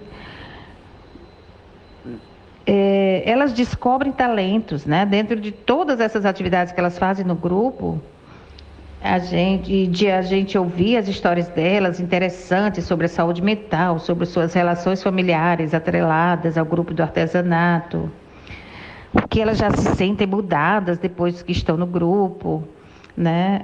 A gente vê que a participação da atividade grupal estava sendo importante para o desenvolvimento e restabelecimento da saúde mental das pessoas que ali participavam, trazendo consequentemente uma melhora no relacionamento familiar, proporcionando a todos os integrantes o crescimento pessoal e o um encontro para a resolução e superação de situações que não podem ser evitadas no decorrer da vida. É um grupo aberto, não no qual não são limitadas a entrada e a saída dos participantes. Você de, é, determina o dia, um horário e vai quem quiser. Não tem essa questão de ah, você faltou, você não veio. Tá? Nesses grupos existe uma diversidade, diversidade de características que vão desde pessoas que têm diagnóstico de uma patologia psiquiátrica psiquiátrica até pessoas que se encontram com ausência de alguma determinada patologia, diferenciando-se também pela idade, estado civil e escolaridade. Lá todo mundo é igual. Então, assim, é, é muito foi possível desvelar desse, desse grupo grandes, grandes curas, grandes descobertas de talentos, né? Então, assim, são, é, a arte é uma grande terapia. As relações humanas é uma terapia muito importante. Então, assim, foi diminuindo processos de depressões e tal. É, e dentro dessa visão, assim, de promoção à saúde mental, o grupo de artesanato, ele pode ser considerado como dispositivo que ultrapassa os seus objetivos, contribuindo no encontro de condições favoráveis e saudáveis para a melhoria da qualidade de vida e, consequentemente, possibilitando a manutenção e o reequilíbrio da saúde mental dessas mulheres. Esse grupo foi acabando, mesmo em 2018, antes da pandemia, porque as mulheres começaram a vender. Então foi considerado grupo de produção, que não era para vender e tal. Nossa, mas tem que valorizar. Então, assim, a gente foi sugerindo até assim que elas fizessem os trabalhos e vendessem nesses eventos, né, de reuniões de equipes, de congressos, seminários da saúde, porque nesses congressos seminários da saúde, nós vemos vendendo é, blusas de, de, de, da rede feminina ou de outros grupos, né? Vendem pipoca, picolé. Por que não vender sua arte? So, valorizar sua arte. Olha, eu fiz isso, vou mostrar. Elas vendem tão barato, ou né, por barato, porque a arte delas é bonita. Então, assim, é, eu queria mostrar muito aqui na rádio a importância, agradecer a, o convite e mostrar para o pessoal do Grato vão em frente com esse grupo de Costurando Cuidados, que é muito importante, a arte e o social. É, a gente está lutando para isso continuar aqui em Timbó porque a gente vê uma importância muito, muito grande.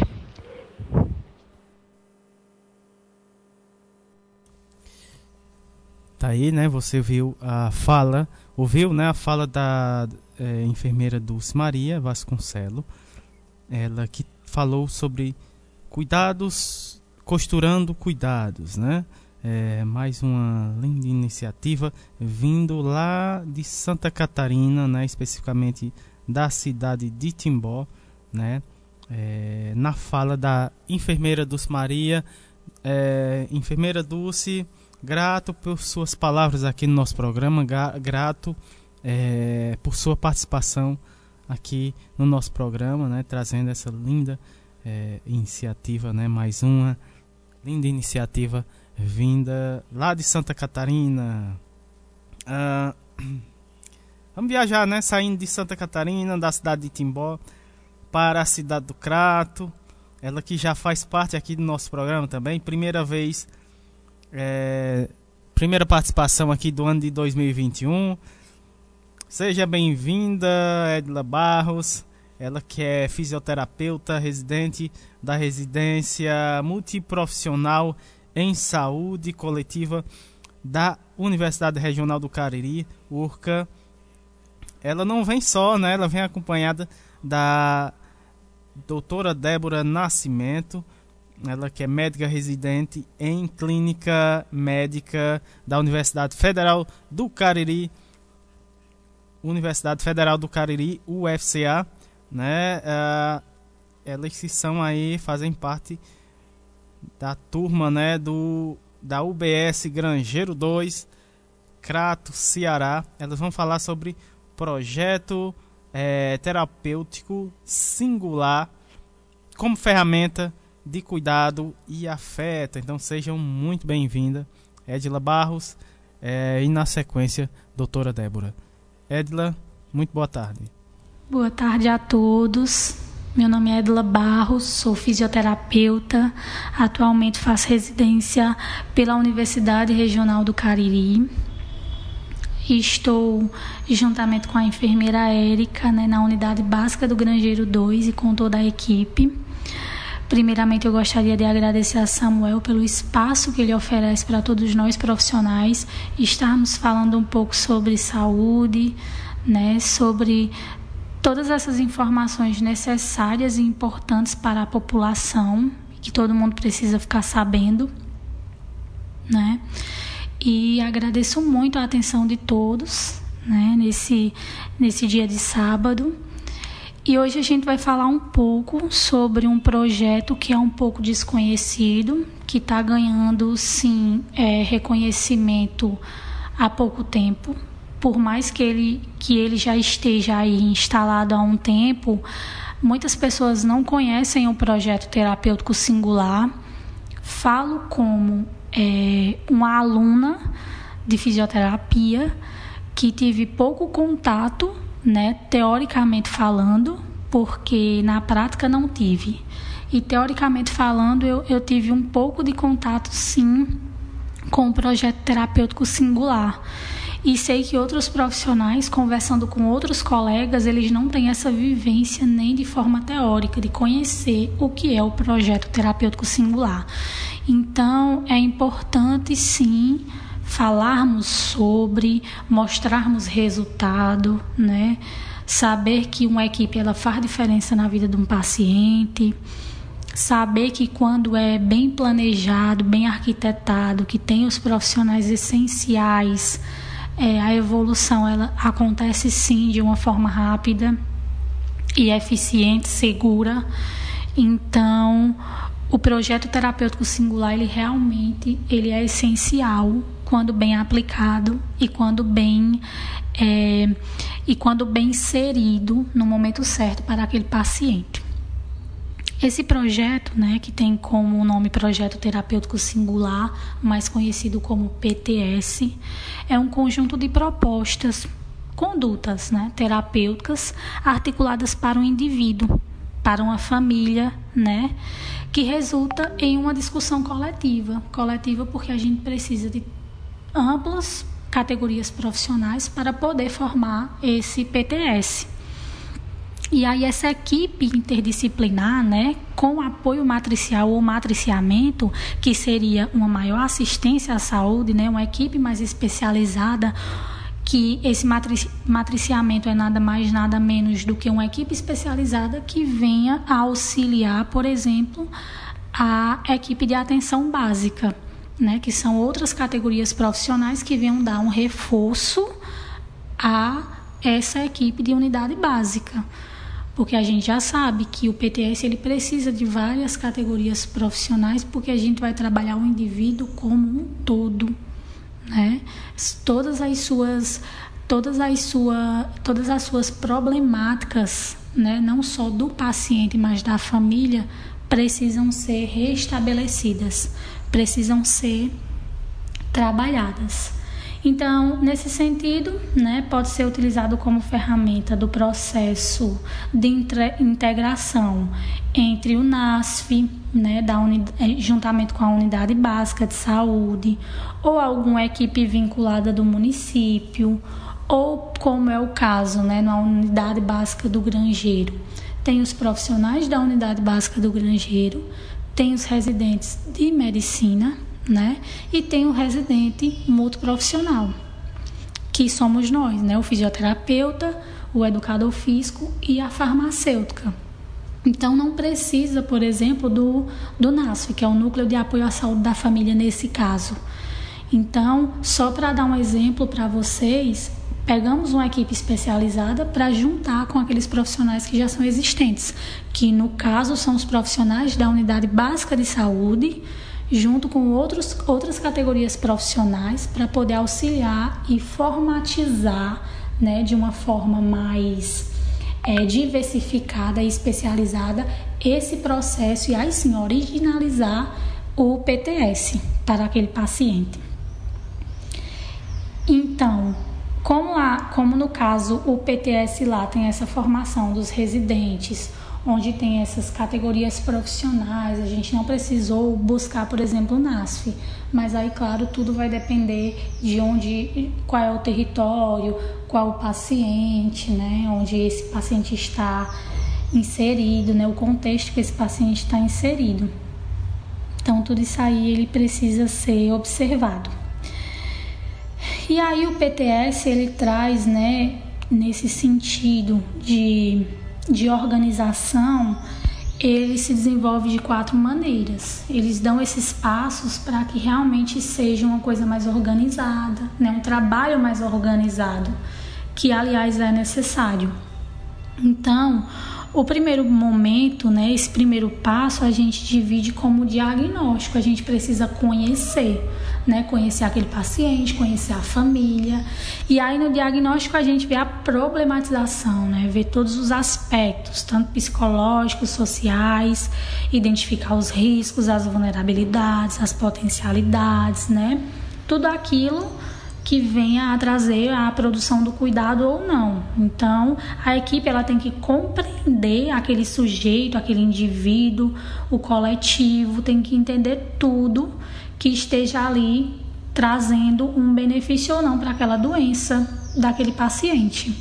Então, a gente vê tudo, é, vê, vê tudo, todo o contexto que aquele paciente está inserido e todas as vulnerabilidades que possam estar é, digamos assim, trazendo piora no quadro clínico daquele paciente ou melhora, que a gente precisa identificar tudo isso. Então, o primeiro passo é o mais importante, não deixa de ser o mais importante, porque realmente seria avaliar essa problematização. E aí, quando a gente pula para o segundo, né, que seria a definição de metas, que também é muito importante. Essa definição de metas envolve a família, envolve o paciente e os profissionais, claro, né, que seria realmente as propostas, né, construídas em curto, médio e longo prazo. Né, onde são negociados com o sujeito, com a família, em que todo mundo tem o seu papel nesse momento, né, a curto prazo, a médio prazo e a longo prazo. Então, todos estão inseridos nesse cenário. Todos estão inseridos nessa definição de metas, muito importante também. O terceiro passo é a divisão de responsabilidades, né? Tarefa, as tarefas de cada indivíduo, inclusive do paciente, né, em questão, que são bem definidas. Então, assim, todos os profissionais eles terão suas condutas, né? Terão cada um terá o seu papel, que cada um tem sua especificidade, claro. Então, nessa divisão de responsabilidades é mais uma conjuntura e é, entre a equipe, as conversas entre a equipe e falar o que é melhor ou não para o paciente, né? Nesse momento em que há é, em que eu, por exemplo, como fisioterapeuta, quero estabelecer a funcionalidade daquele indivíduo de tal forma. Essas é, são as divisões de responsabilidades, né? Eu sou responsável por isso, eu por aquilo. Então, é uma das partes mais importantes também do PTS. Aliás, todas são muito importantes, né? Mas, claro, reconhecer aquele cenário se torna uma das principais metas, porque ele realmente precisa ser muito bem reconhecido, muito bem avaliado. O diagnóstico ele precisa realmente existir de uma maneira eficiente. E por último, a reavaliação. né? Por último, a gente tem esse momento de discussão, de evolução, de correção, se necessário, que sempre há necessidade né, de mudanças, a modificação daquela conduta para outra e assim sucessivamente, né? E outras ideias e outras propostas que possam surgir, porque a cada momento realmente acontece uma coisa inesperada e a gente precisa estar tá sempre ali reavaliando e buscando. Tá? Então, o projeto terapêutico singular ele visa o seu indivíduo, ele visa o contexto que aquele indivíduo está inserido, ele também busca, né, é, as problemáticas que estão afetando os familiares desse indivíduo Assim também como o projeto terapêutico ele pode ser proposto para um território, né, onde ele pode ser desenvolvido no mesmo momento, tendo como sujeito comunidade ou parte dela. Então ele pode ser ele pode ser ajustado também desta forma. Então, gente, o PTS, como eu falei, é uma ferramenta importantíssima. Falo como uma pessoa que está convivendo com o PTS, né, que está ali é, dando continuidade, aliás, a um PTS, junto com os meus colegas, onde a gente trabalha com um paciente que é pertencente lá do território da unidade básica do Grangeiro, um paciente do sexo masculino que tem em torno de 66 anos cadeirante, ex-tabagista, ex-etilista, paciente que apresenta comorbidades como diabetes, como hipertensão, um paciente que trouxe alguns episódios, né, que apresentou alguns episódios de acidente vascular cerebral e então assim a sua funcionalidade reduziu um pouco, né? Então trouxe assim uma uma fragilidade na sua capacidade funcional, que seria nos seus movimentos. Então, é um paciente que ele precisa de muita assistência, de amplas, de amplos profissionais, claro, mas assim, quando eu falo da parte da funcionalidade como fisioterapeuta, eu posso dizer que é um paciente que precisa da fisioterapia ali, da educação física, da parte nutricional, que é um paciente que ele precisa ser estimulado para ter uma evolução clínica, que aliás ele já apresentou, porque o projeto terapêutico ele iniciou há um bom tempo atrás com esse paciente, então ele já já teve, né, ele já apresentou uma melhora significativa nos seus movimentos tá? É um paciente que muito lúcido, que se apresenta sempre calmo, sempre colaborativo. Então é um paciente fácil de trabalhar, um paciente que sempre está no entusiasmo de ter essa melhora, né? A melhora da sua funcionalidade e ter sua total independência, né? Que é isso que a gente quando quando quando perde algo, né, tenta buscar e claro que ele busca sua total independência. Então, é, falando assim, como profissional que atua no PTS, eu vejo a importância. A importância de se trabalhar em equipe, a importância de ter esse vínculo com outros profissionais para ajudar uma pessoa e a sua família certo? Que aí a gente vê com clareza a evolução de um, de um paciente de uma forma assim bem, bem nítida e em pouco tempo. Né? Claro que cada caso é um caso, mas a gente sabe que quando se trabalha em conjunto, né, quando as forças elas são unidas assim, num contexto como esse, eu acredito que os resultados eles são melhores se uma mão de obra é boa, imagine várias mãos de obra juntas, né? E aí é, eu posso falar como, por exemplo, é, eu e o meu, na parte mais funcional, né? Na parte corporal desse paciente, eu e o meu amigo, o educador físico, a gente faz um trabalho maravilhoso, né? Então, assim, deixando claro que todas as profissões, todas as categorias são importantíssimas e eu falo dessa da educação física junto com a fisioterapia, que pode fazer um trabalho excelente, né? Excelentíssimo no, na vida de uma pessoa, porque realmente a gente consegue fazer um trabalho incrível, né, corporal com esse paciente. Então, eu sou muito grata de ter de como profissional, de como residente, de estar tá atuando numa unidade básica que tá que tem essa adesão ao projeto terapêutico, que tem essa diversidade, essa riqueza de profissionais, onde a gente pode conversar, né, sobre sobre os pacientes, onde a gente pode viver tudo isso. Então eu sou muito, muito grata. E profissionalmente falando, eu sou grata porque eu acredito que todos os profissionais eles precisam de uma vivência como essa para enriquecer, enriquecer assim o seu conhecimento e saber, né, que esse trabalho em conjunto ele faz muito, muito, muito bem. Então, foi importante compartilhar tudo isso para vocês, para vocês terem ideia sobre o que é o PTS, né? Não foi assim uma forma bem extensa, mas de uma forma resumida. Tentei explicar para vocês o que é e o quanto ele é importante na vida da, do paciente e da família. E que é, deixar claro que os profissionais eles tenham assim o interesse de buscar entender um pouco sobre o PTS e tentar né, fazer com que esse PTS né, põe em prática na vida de algum paciente. E aí tentar apresentar isso de uma forma mais assim de tentar colocar né, no seu contexto no seu contexto profissional esse esse projeto né? Esse método digamos assim. E aí beneficiar alguém com isso né? E muita gente será beneficiada sem dúvida.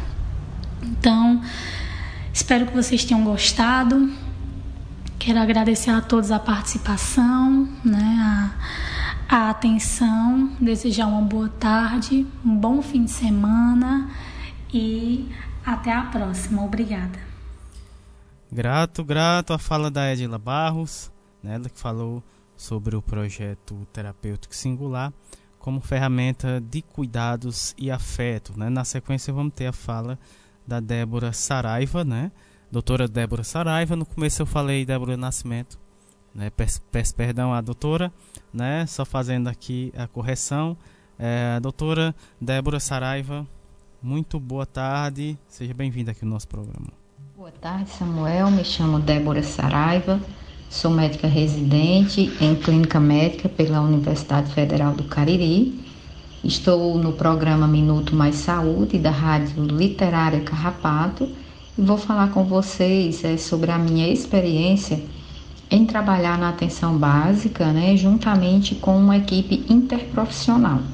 Então, eu fiz um mês de residência médica né, na Unidade Básica de Saúde do Grangeiro 2. Isso aconteceu no ano passado, em novembro, é, com a supervisão da doutora Isabela Macedo, juntamente com a equipe composta por enfermeira, técnico de enfermagem, agentes de saúde, atendente e residentes multiprofissionais de diversas áreas, né, da fisioterapia, da psicologia, farmácia e educação física. Então foi um momento ímpar e particularmente importante na minha formação médica. Haja visto que a integração da equipe do Grangeiro 2, ela tem um componente muito forte de trabalho em equipe, de mudanças de práticas médicas, de diálogo, fortalecendo as relações horizontais, ou seja, aquelas relações de compartilhamento de saberes, saindo das relações de verticalização dentro da saúde, que ultrapassa aquele modelo biomédico, né, que é um modelo que atende apenas a queixa do paciente. Então, atender a queixa do paciente, ela serve muito bem para a, o momento, né, para a questão aguda, mas que não trabalha e não consegue atender às necessidades de saúde de uma população como um todo. Então, apesar de pouco tempo, né, é, pouco menos de um mês, nós conseguimos realizar diversas atividades voltadas para a comunidade. Dentre elas, realizamos o Plano Terapêutico Singular, né, o PTS. Então, o desenvolvimento do Plano Terapêutico Singular, ele permitiu, né, enquanto médica residente, uma visão ampliada do paciente é, em seu domicílio, né, as suas relações interpessoais, familiares e sociais. Juntamente com a equipe multiprofissional, nós conseguimos aprofundar o conhecimento além da doença do paciente, né? além da sua patologia. Então, a troca de experiência e de saberes entre colegas residentes multiprofissionais permitiu a construção do conhecimento de forma compartilhada, objetivando a melhoria da saúde e qualidade de vida do usuário e de seus familiares. Então, precisamos romper com esse modelo assistencial biomédico, sabemos que ainda é um desafio. No entanto, a equipe do Grangeiro 2, ela tem buscado insistentemente essa mudança, partindo de um modelo centrado na pessoa, né? buscando atender às necessidades de saúde da sua população.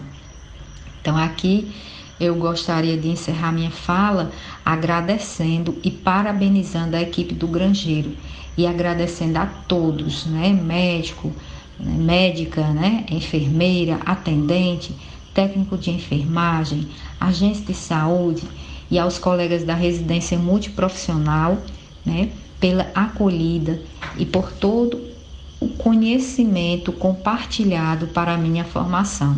Muito obrigada e um abraço a todos. Grato, doutora Débora. É, e com a fala da doutora Débora, a gente encerra é, o segundo bloco aqui do nosso programa. E antes de iniciarmos o terceiro bloco, vamos de música.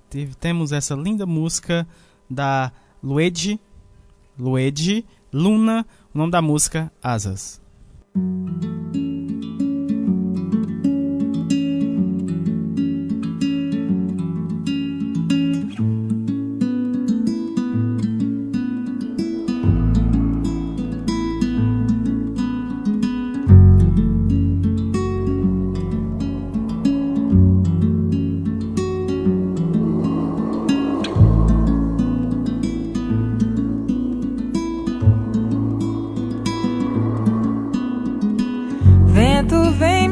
trazer boas novas que sempre esperei ouvir.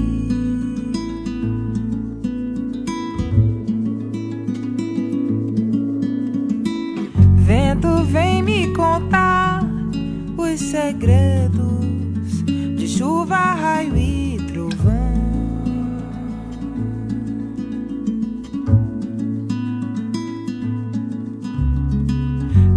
me inventar da cabeça aos pés e eu me rendo.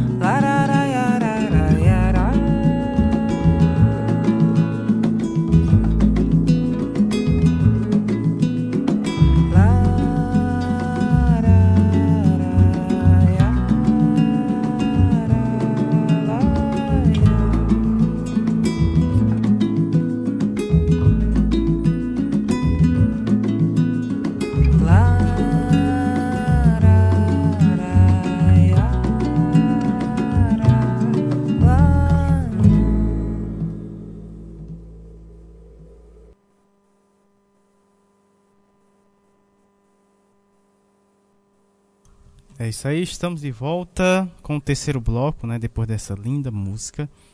Uh, e o nosso primeiro convidado aqui do terceiro bloco, uh, nosso amigo Ridalvo, né? Que nos ouve lá de Minas Gerais, né? O Ridalvo Félix, né? Ele que é cantante, dançante, doutor em poéticas da oralidade, é, em letras, né? É, na, na Universidade Federal de Minas Gerais, diretor do coletivo Companhias Erês, mensageiras do dos ventos, né? Sambas de coco, samba de coco, conquistas de tia Toinha e docentes do Cefet Minas Gerais. O tema da fala dele Nigomas, né? Nigomas, Saravantu Tambu. Exposições virtuais. Uma, ele, é, ele vai falar sobre essa exposição virtual, né? Que o tema Gnomas Sar, Saravantu Tambu, né? Seja bem-vindo aqui ao nosso programa, Hidalvo, né? Muito boa tarde.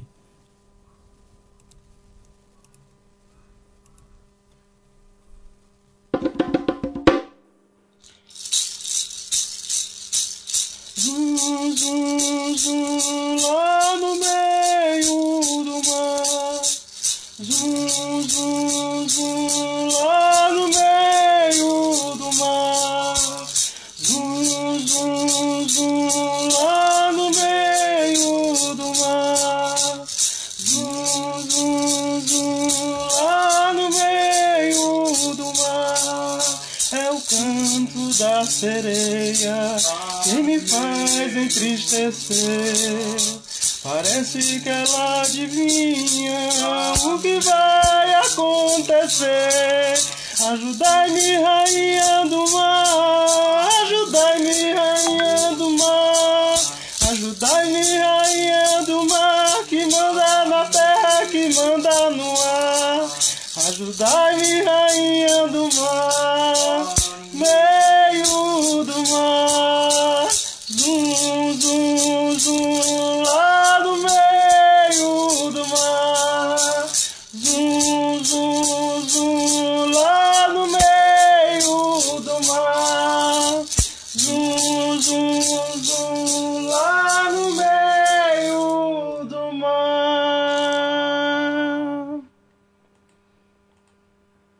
Os negros eram obrigados a praticar a religião católica rezarem e cultuarem os santos do catolicismo. Nossa Senhora intercedeu em favor dos negros, aparecendo nas águas lá nas praias do mar, com o propósito de que só sairia das águas e iria para a igreja quando viesse o grupo mais humilde, e estes seriam os candombeiros.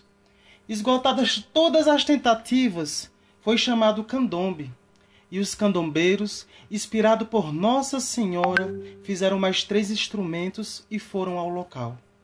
Chegando lá, pediram permissão ao rei de Congo, e este permitiu. Os candombeiros se ajoelharam e rezaram. Ó oh, minha mãe, vamos para a igreja? Aqui a senhora não pode ficar. Aqui a senhora não pode moiar.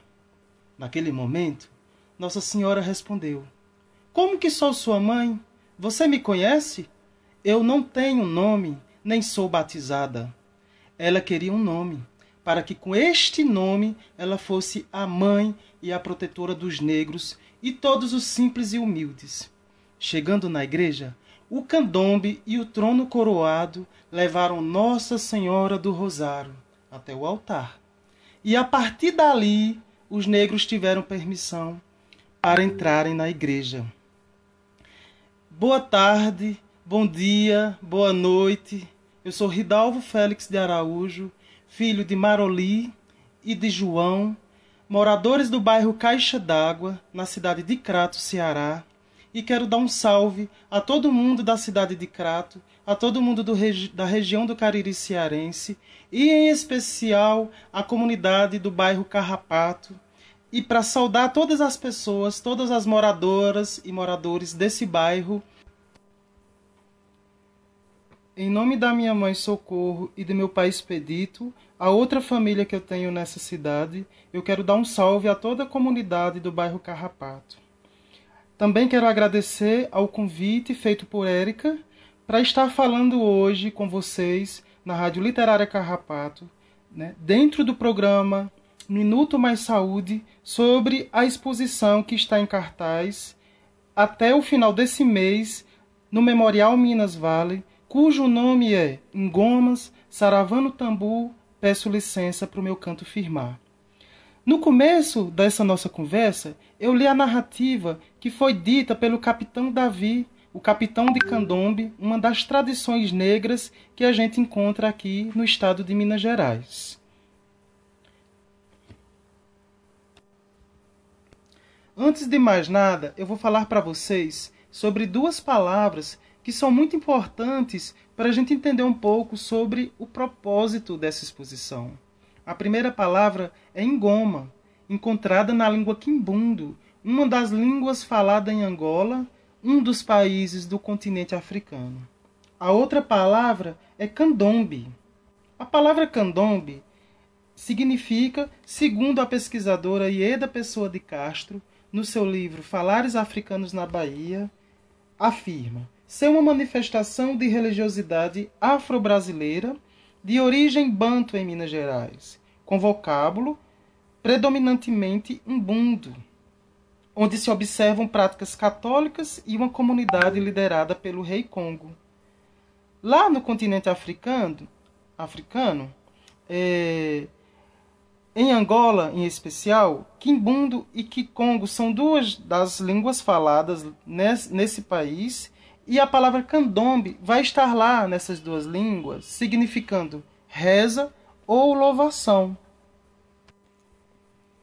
Já a palavra engoma, encontrada no título dessa exposição, também faz parte da língua quimbundo e significa tambor.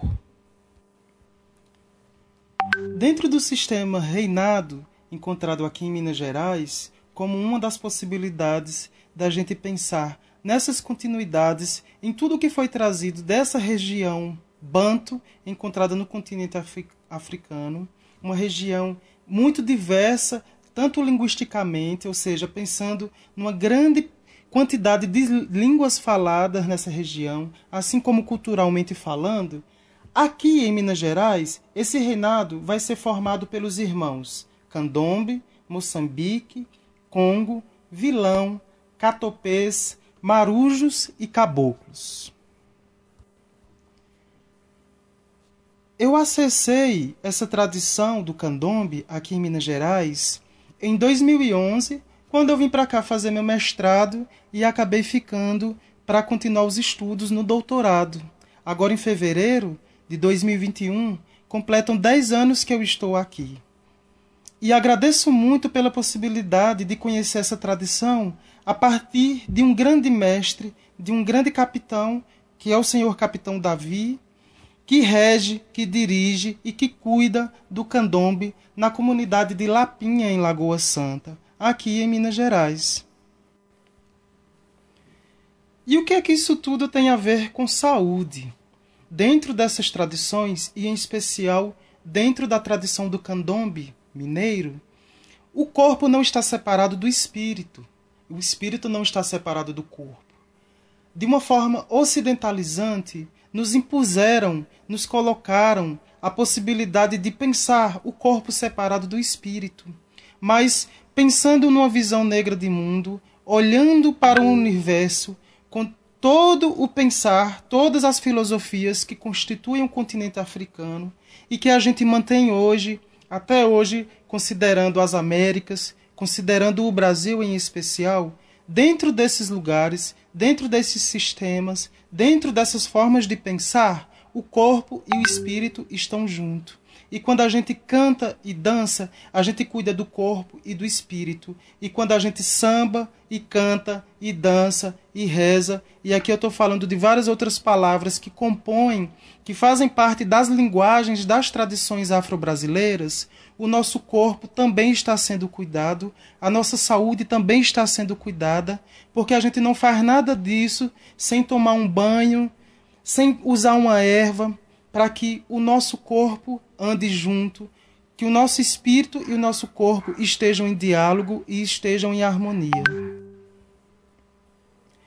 Eu gostaria de agradecer à Rádio Literária Carrapato, gostaria também de agradecer ao convite feito por Érica Formiga e dizer da possibilidade que a gente tem de nos conhecer acessando também essa exposição no site do Memorial Minas Vale, em que vocês vão poder ver fotografias, vídeos e escritos sobre essa tradição aqui em Minas Gerais e sobre esse processo que eu vivi de pesquisa e para concluir, eu vou deixar um canto de agradecimento, desejando vida longa à rádio, vida longa ao projeto e também para saudar as minhas irmãs e aos meus irmãos caririenses.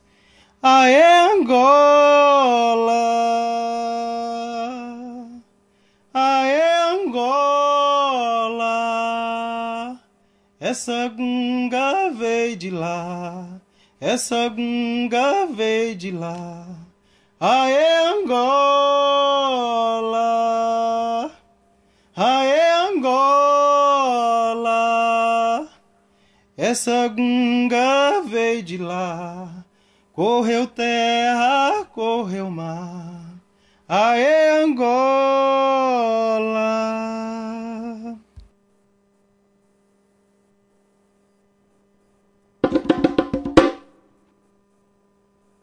Tá aí, né, linda fala, né, do Ridalvo Félix, né? Ele que veio falar sobre essa exposição, né? Esse lindo trabalho, né, que ele desenvolveu e está é, colocando aí a mostra para vocês ouvintes se conferir, né? E, e, eu já reforço o convite do Ridalvo, né? É, você ouvinte aí do nosso programa, você pode conferir ir lá no site Memorial Minas Gerais Vale e conferir esse belo trabalho né, do Ridalvo Félix, né, que ele trouxe aqui para o nosso programa. E você pode ver visualmente né, esse, esse belo trabalho do Ridalvo, a qual a gente agradece por sua participação, né, trazendo aí, uh, falando sobre esse belo trabalho desenvolvido por você é, na elaboração é, desse dessa exposição virtual. Muito bacana, meus parabéns, né? Muito obrigado por participar aqui no nosso programa. Na sequência, ah, temos uma música. O Hidalgo pediu uma música. Deixa eu só preparar aqui a música dele. Ah, rapaz. Tem uma música aqui do nosso amigo Hidalgo. Que o nome da música, né, que ele pediu aqui é Mama, Mama Calunga do da Virgínia Rodrigues. Vamos conferir essa linda música é, pedida por o nosso amigo Ridalvo. thank you.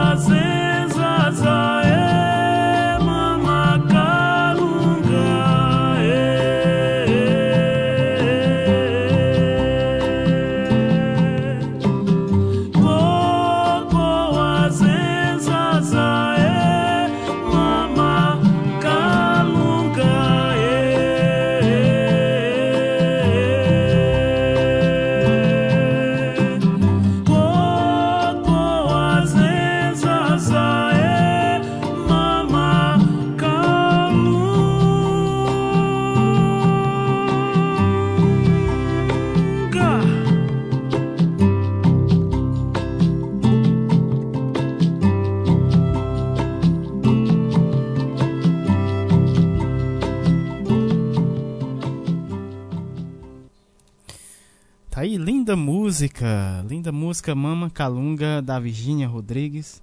Essa foi a música do nosso amigo e participante de hoje, né, o Ridalvo, lá de Minas Gerais, que nos ouve lá de Minas Gerais. Um grande abraço, grande abraço, o Hidalgo. É, muito obrigado por sua participação aqui no nosso programa. Temos mensagens. Eita, direto do Terreiro das Pretas a qual eu, mando um grande abraço, um grande abraço para todos aí, né, no Terreiro das Pretas, toda a família Carvalho, né, toda a família Grunec, né, que é o grupo de valorização negra do nosso Cariri. É, grato por tudo.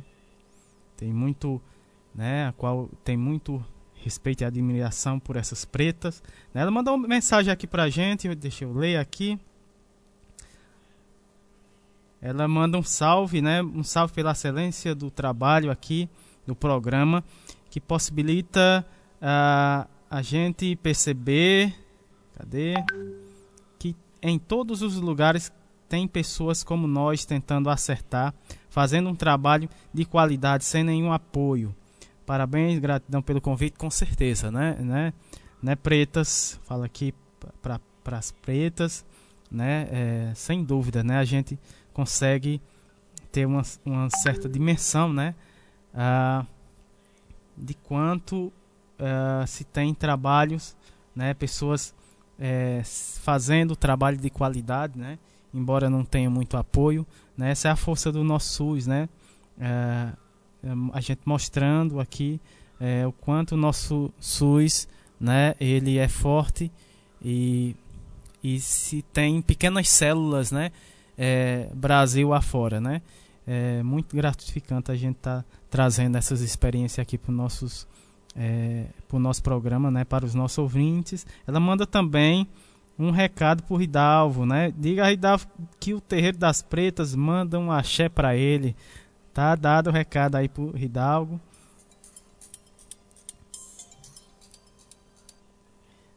Uh, sim.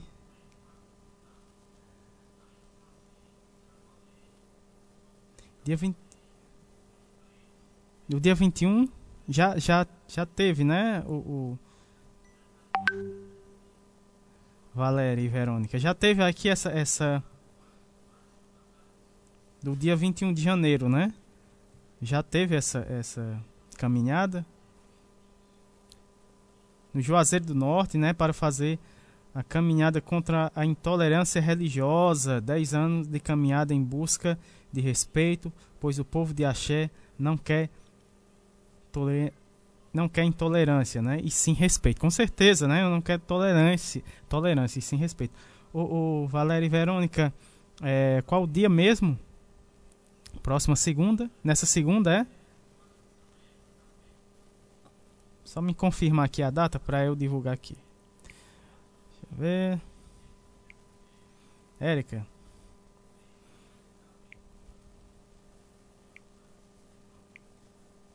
Pronto. A gente desde já né, agradece todos os participantes de hoje. O programa foi é, muito bacana. Antes de encerrar o programa, temos aqui a Fátima Teles, nossa poetisa do programa. Né, tá sempre, sempre participando aqui do nosso programa e também né, no dando, nos dando a honra do lançamento de seus, de seus trabalhos. Né? O lançamento e hoje ela vai lançar aqui mais um livro, A Cidade que Veio das Águas. Olha aí que bacana. Ela vai falar aí sobre mais esse trabalho aqui no nosso programa. Seja bem-vinda mais uma vez, Fátima. Seja bem-vinda. Muito boa tarde. Boa tarde, minha gente da Rádio Carrapato. Gente, é com imenso prazer que nós estamos aqui novamente e dessa vez divulgando o livro Infanto Juvenil, a cidade que veio das águas. Esse livro, ele foi feito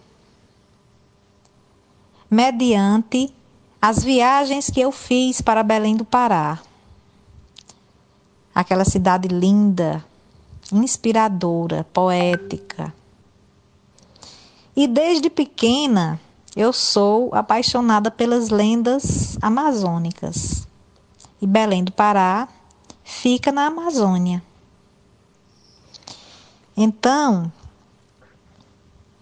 apaixonada também que sou pela cultura indígena e sabendo que aquela cidade nasceu através dos povos originários, os índios tupinambás, me veio a inspiração para recontar a história daquele lugar.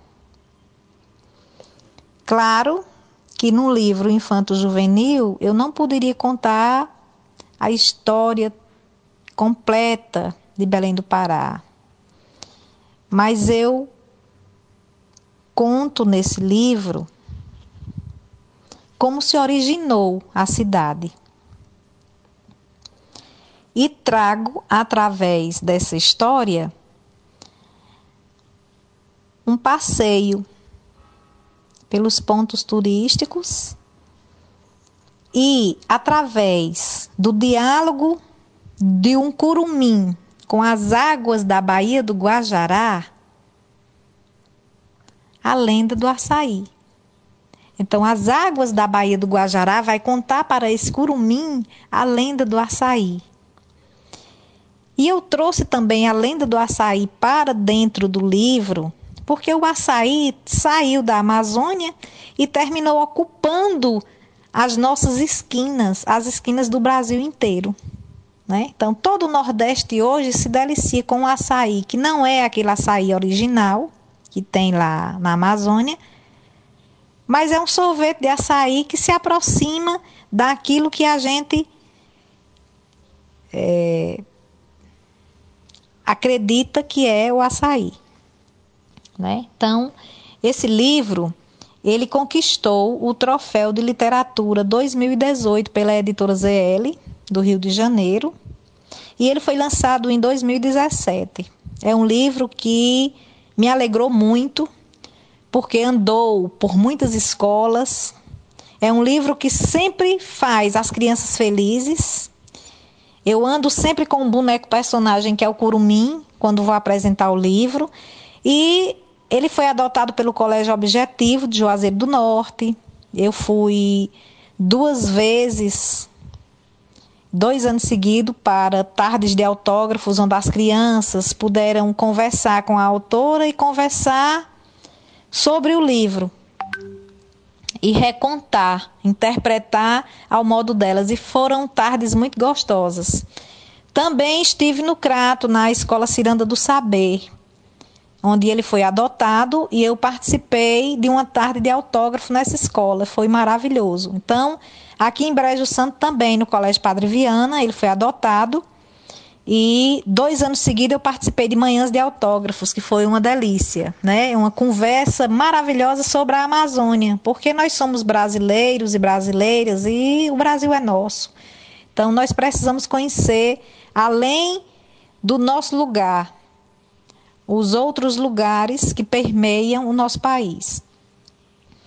E então esse livro ele me deixa muito contente, porque ele faz as crianças valorizarem a cultura brasileira e se sentem muito felizes com a história.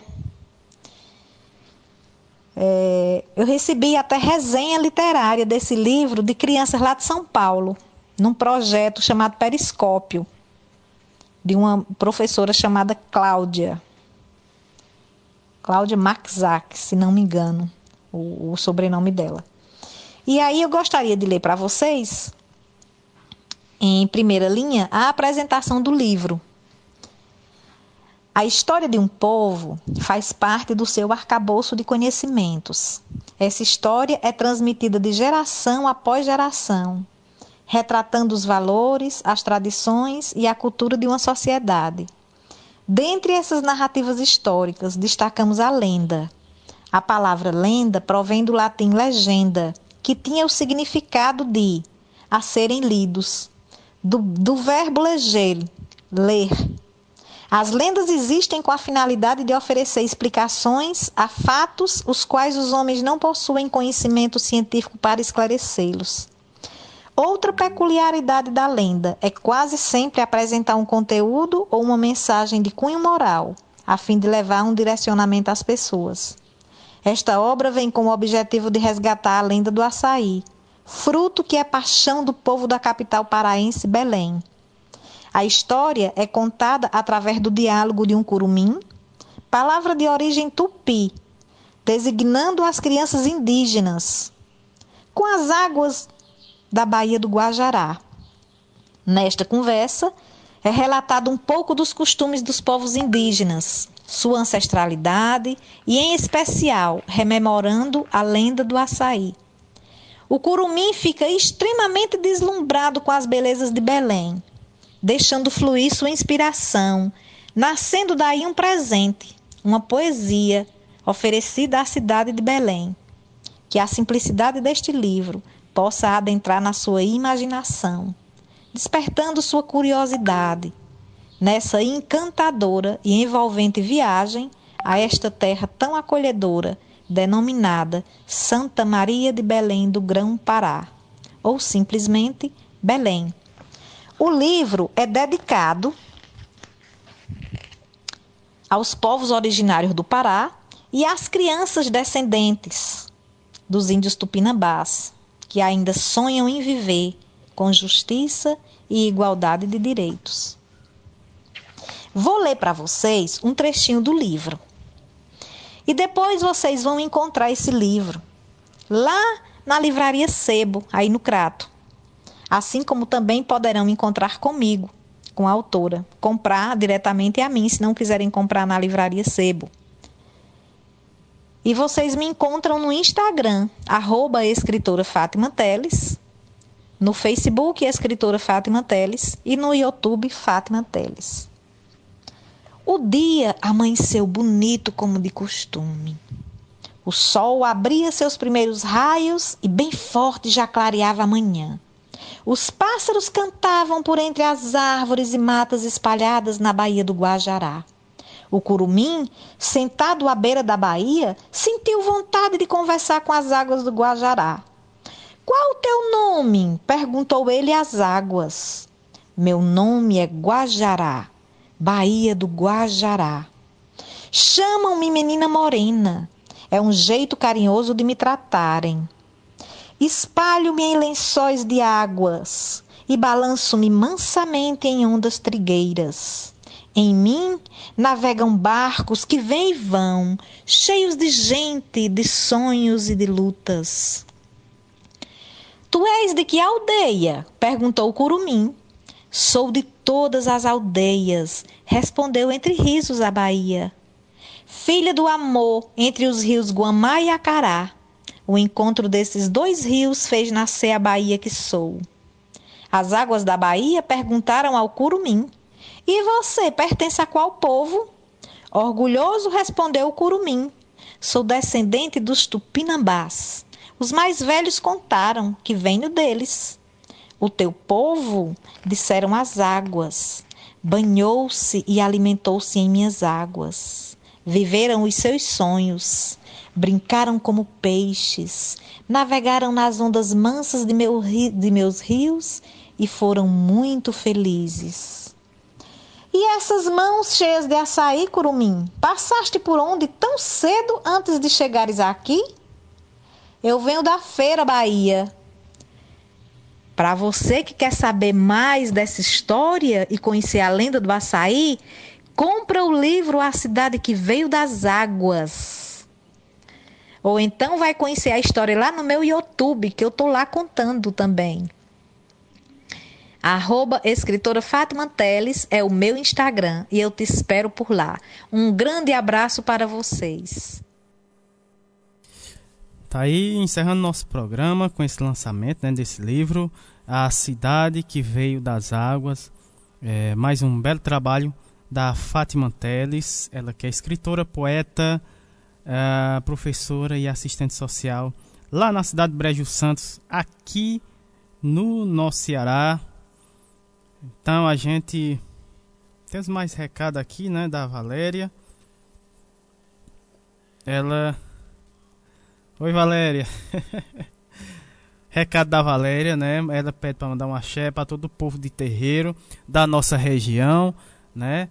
É, esse povo faz saúde, cuida, escuta, aconselha, acolhe e é onde o SUS resiste, com certeza, Valéria, com certeza. Né? É, eu falei dia 21 né, de janeiro, todo dia 21 de janeiro né, acontece a caminhada contra a intolerância religiosa aqui na nossa região, é, lá na cidade de Juazeiro do Norte. Né? Então precisamos fortalecer cada vez mais esse movimento né, para é, ir diminuindo né, e acabando aí aos poucos com essa questão da intolerância religiosa, né? E é, próximo mês, né, Erika? Próximo mês a gente vai estar abordando esse assunto, né? É, qual vai ser o tema, Érica, do, do próximo mês? A gente vai estar tá justamente, Valéria, abordando esse assunto aqui no nosso programa. Ela fala também, complementando, né? É nos terreiros onde a gente vê a humanização, o povo da saúde e estou generalizando mesmo, deveria conhecer o povo da saúde, né? Deveria conhecer um terreiro para, para conhecer como se faz saúde, com certeza. Ah, isso, né? Em fevereiro, Valéria, ah, a gente vai estar tá abordando esse tema, ah, que é o tema de, de fevereiro é saúde e espiritualidade. Isso, né? Esse ano, infelizmente, não foi possível a caminhada, né? Por conta da pandemia, mas aí fica é, o registro, né? Todo dia, 21 de janeiro, temos aí essa caminhada contra a intolerância religiosa, né? 10 anos de caminhada em busca de respeito. É isso aí, a gente agradece demais a primeira participação né, dos nossos convidados de hoje, o Jorge Sena, a Valéria Cucão, a Verônica Carvalho, o Kleber Andrade, né? a Dulce Maria, Edila Barros, a Débora Saraiva, doutora Débora, uh, o Ridalvo Félix, né?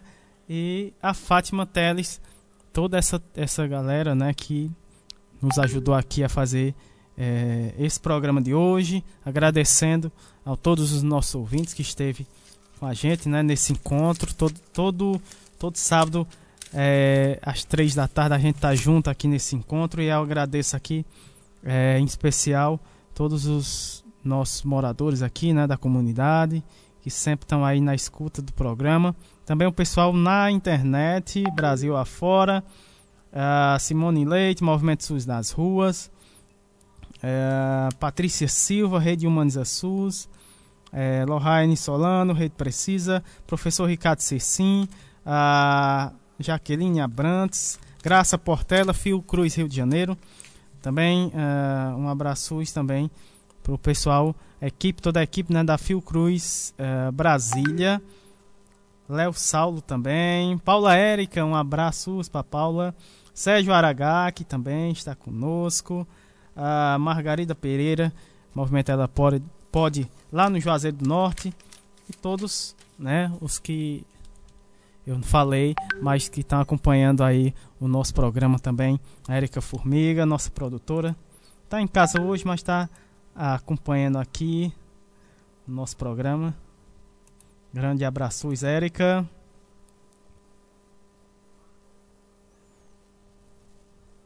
Ela, ela agradece, né? uh, os colaboradores, Patrícia. pois é, pessoal, nosso programa fica por aqui, tá ficando por aqui. Agradecendo demais, programa muito bacana hoje, né? Agradecendo demais. Grande abraço para todos e até o próximo sábado com mais programa, mais minuto, mais saúde. Sim, também. Rádio Paulo Freire, grande abraços, né, que fornece que nos fornece aí essas vinhetas muito bacanas, né? Uh, sim, vai vir um, o pessoal da Paulo Freire próximo, próximo sábado, né? Vai estar tá participando do programa, muito bacana.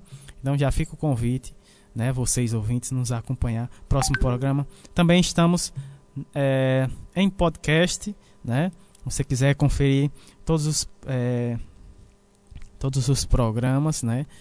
É, que a gente acredita desde setembro a gente já está uh, os programas a partir de setembro já estão disponíveis lá em podcast você pode é, acompanhar aí né conferir é só procurar é, programa Minuto Mais Saúde é, e conferir todos os programas né de setembro de 2020 para cá a gente tá né em podcast então você pode conferir você que não né, acompanhou o nosso programa, é, você pode conferir em podcast. Valeu, um abraço e até o próximo programa. Um grande abraço para todos.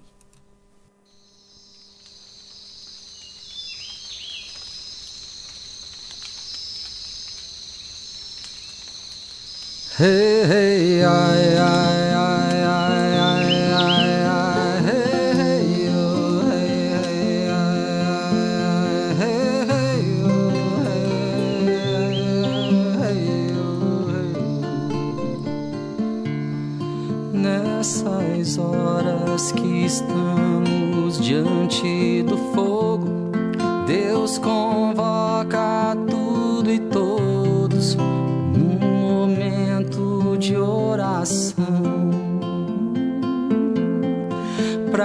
rezar e agradecer o dom da vida, nossa Santa Mãe querida, para sempre Pachamama.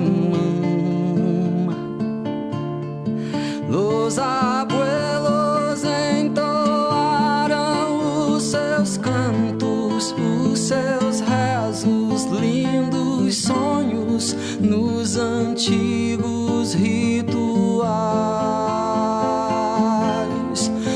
Ensinaram os mistérios dos tambores, o fogo dos rezadores. Salve os nossos ancestrais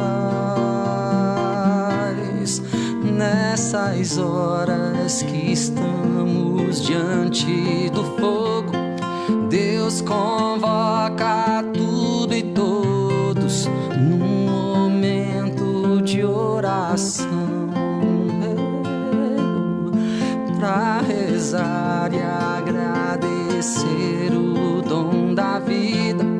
Nossa Santa Mãe querida, para sempre Pachamama. Los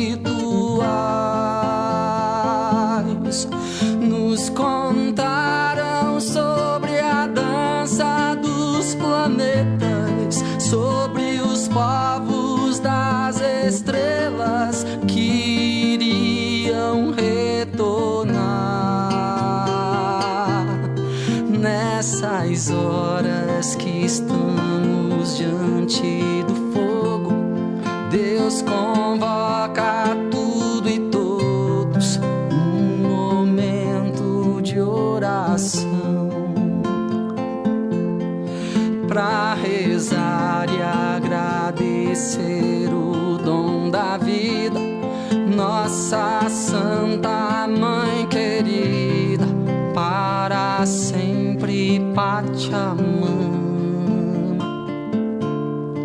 Hey, hey, ai, ai, ai, ai, ai, hey, hey, oh, hey, hey, ai, ai, ai, hey, hey, oh, hey, hey, ai, ai, oh, hey.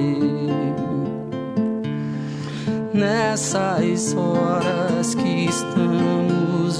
diante do fogo, Deus convoca tudo e todos num momento de oração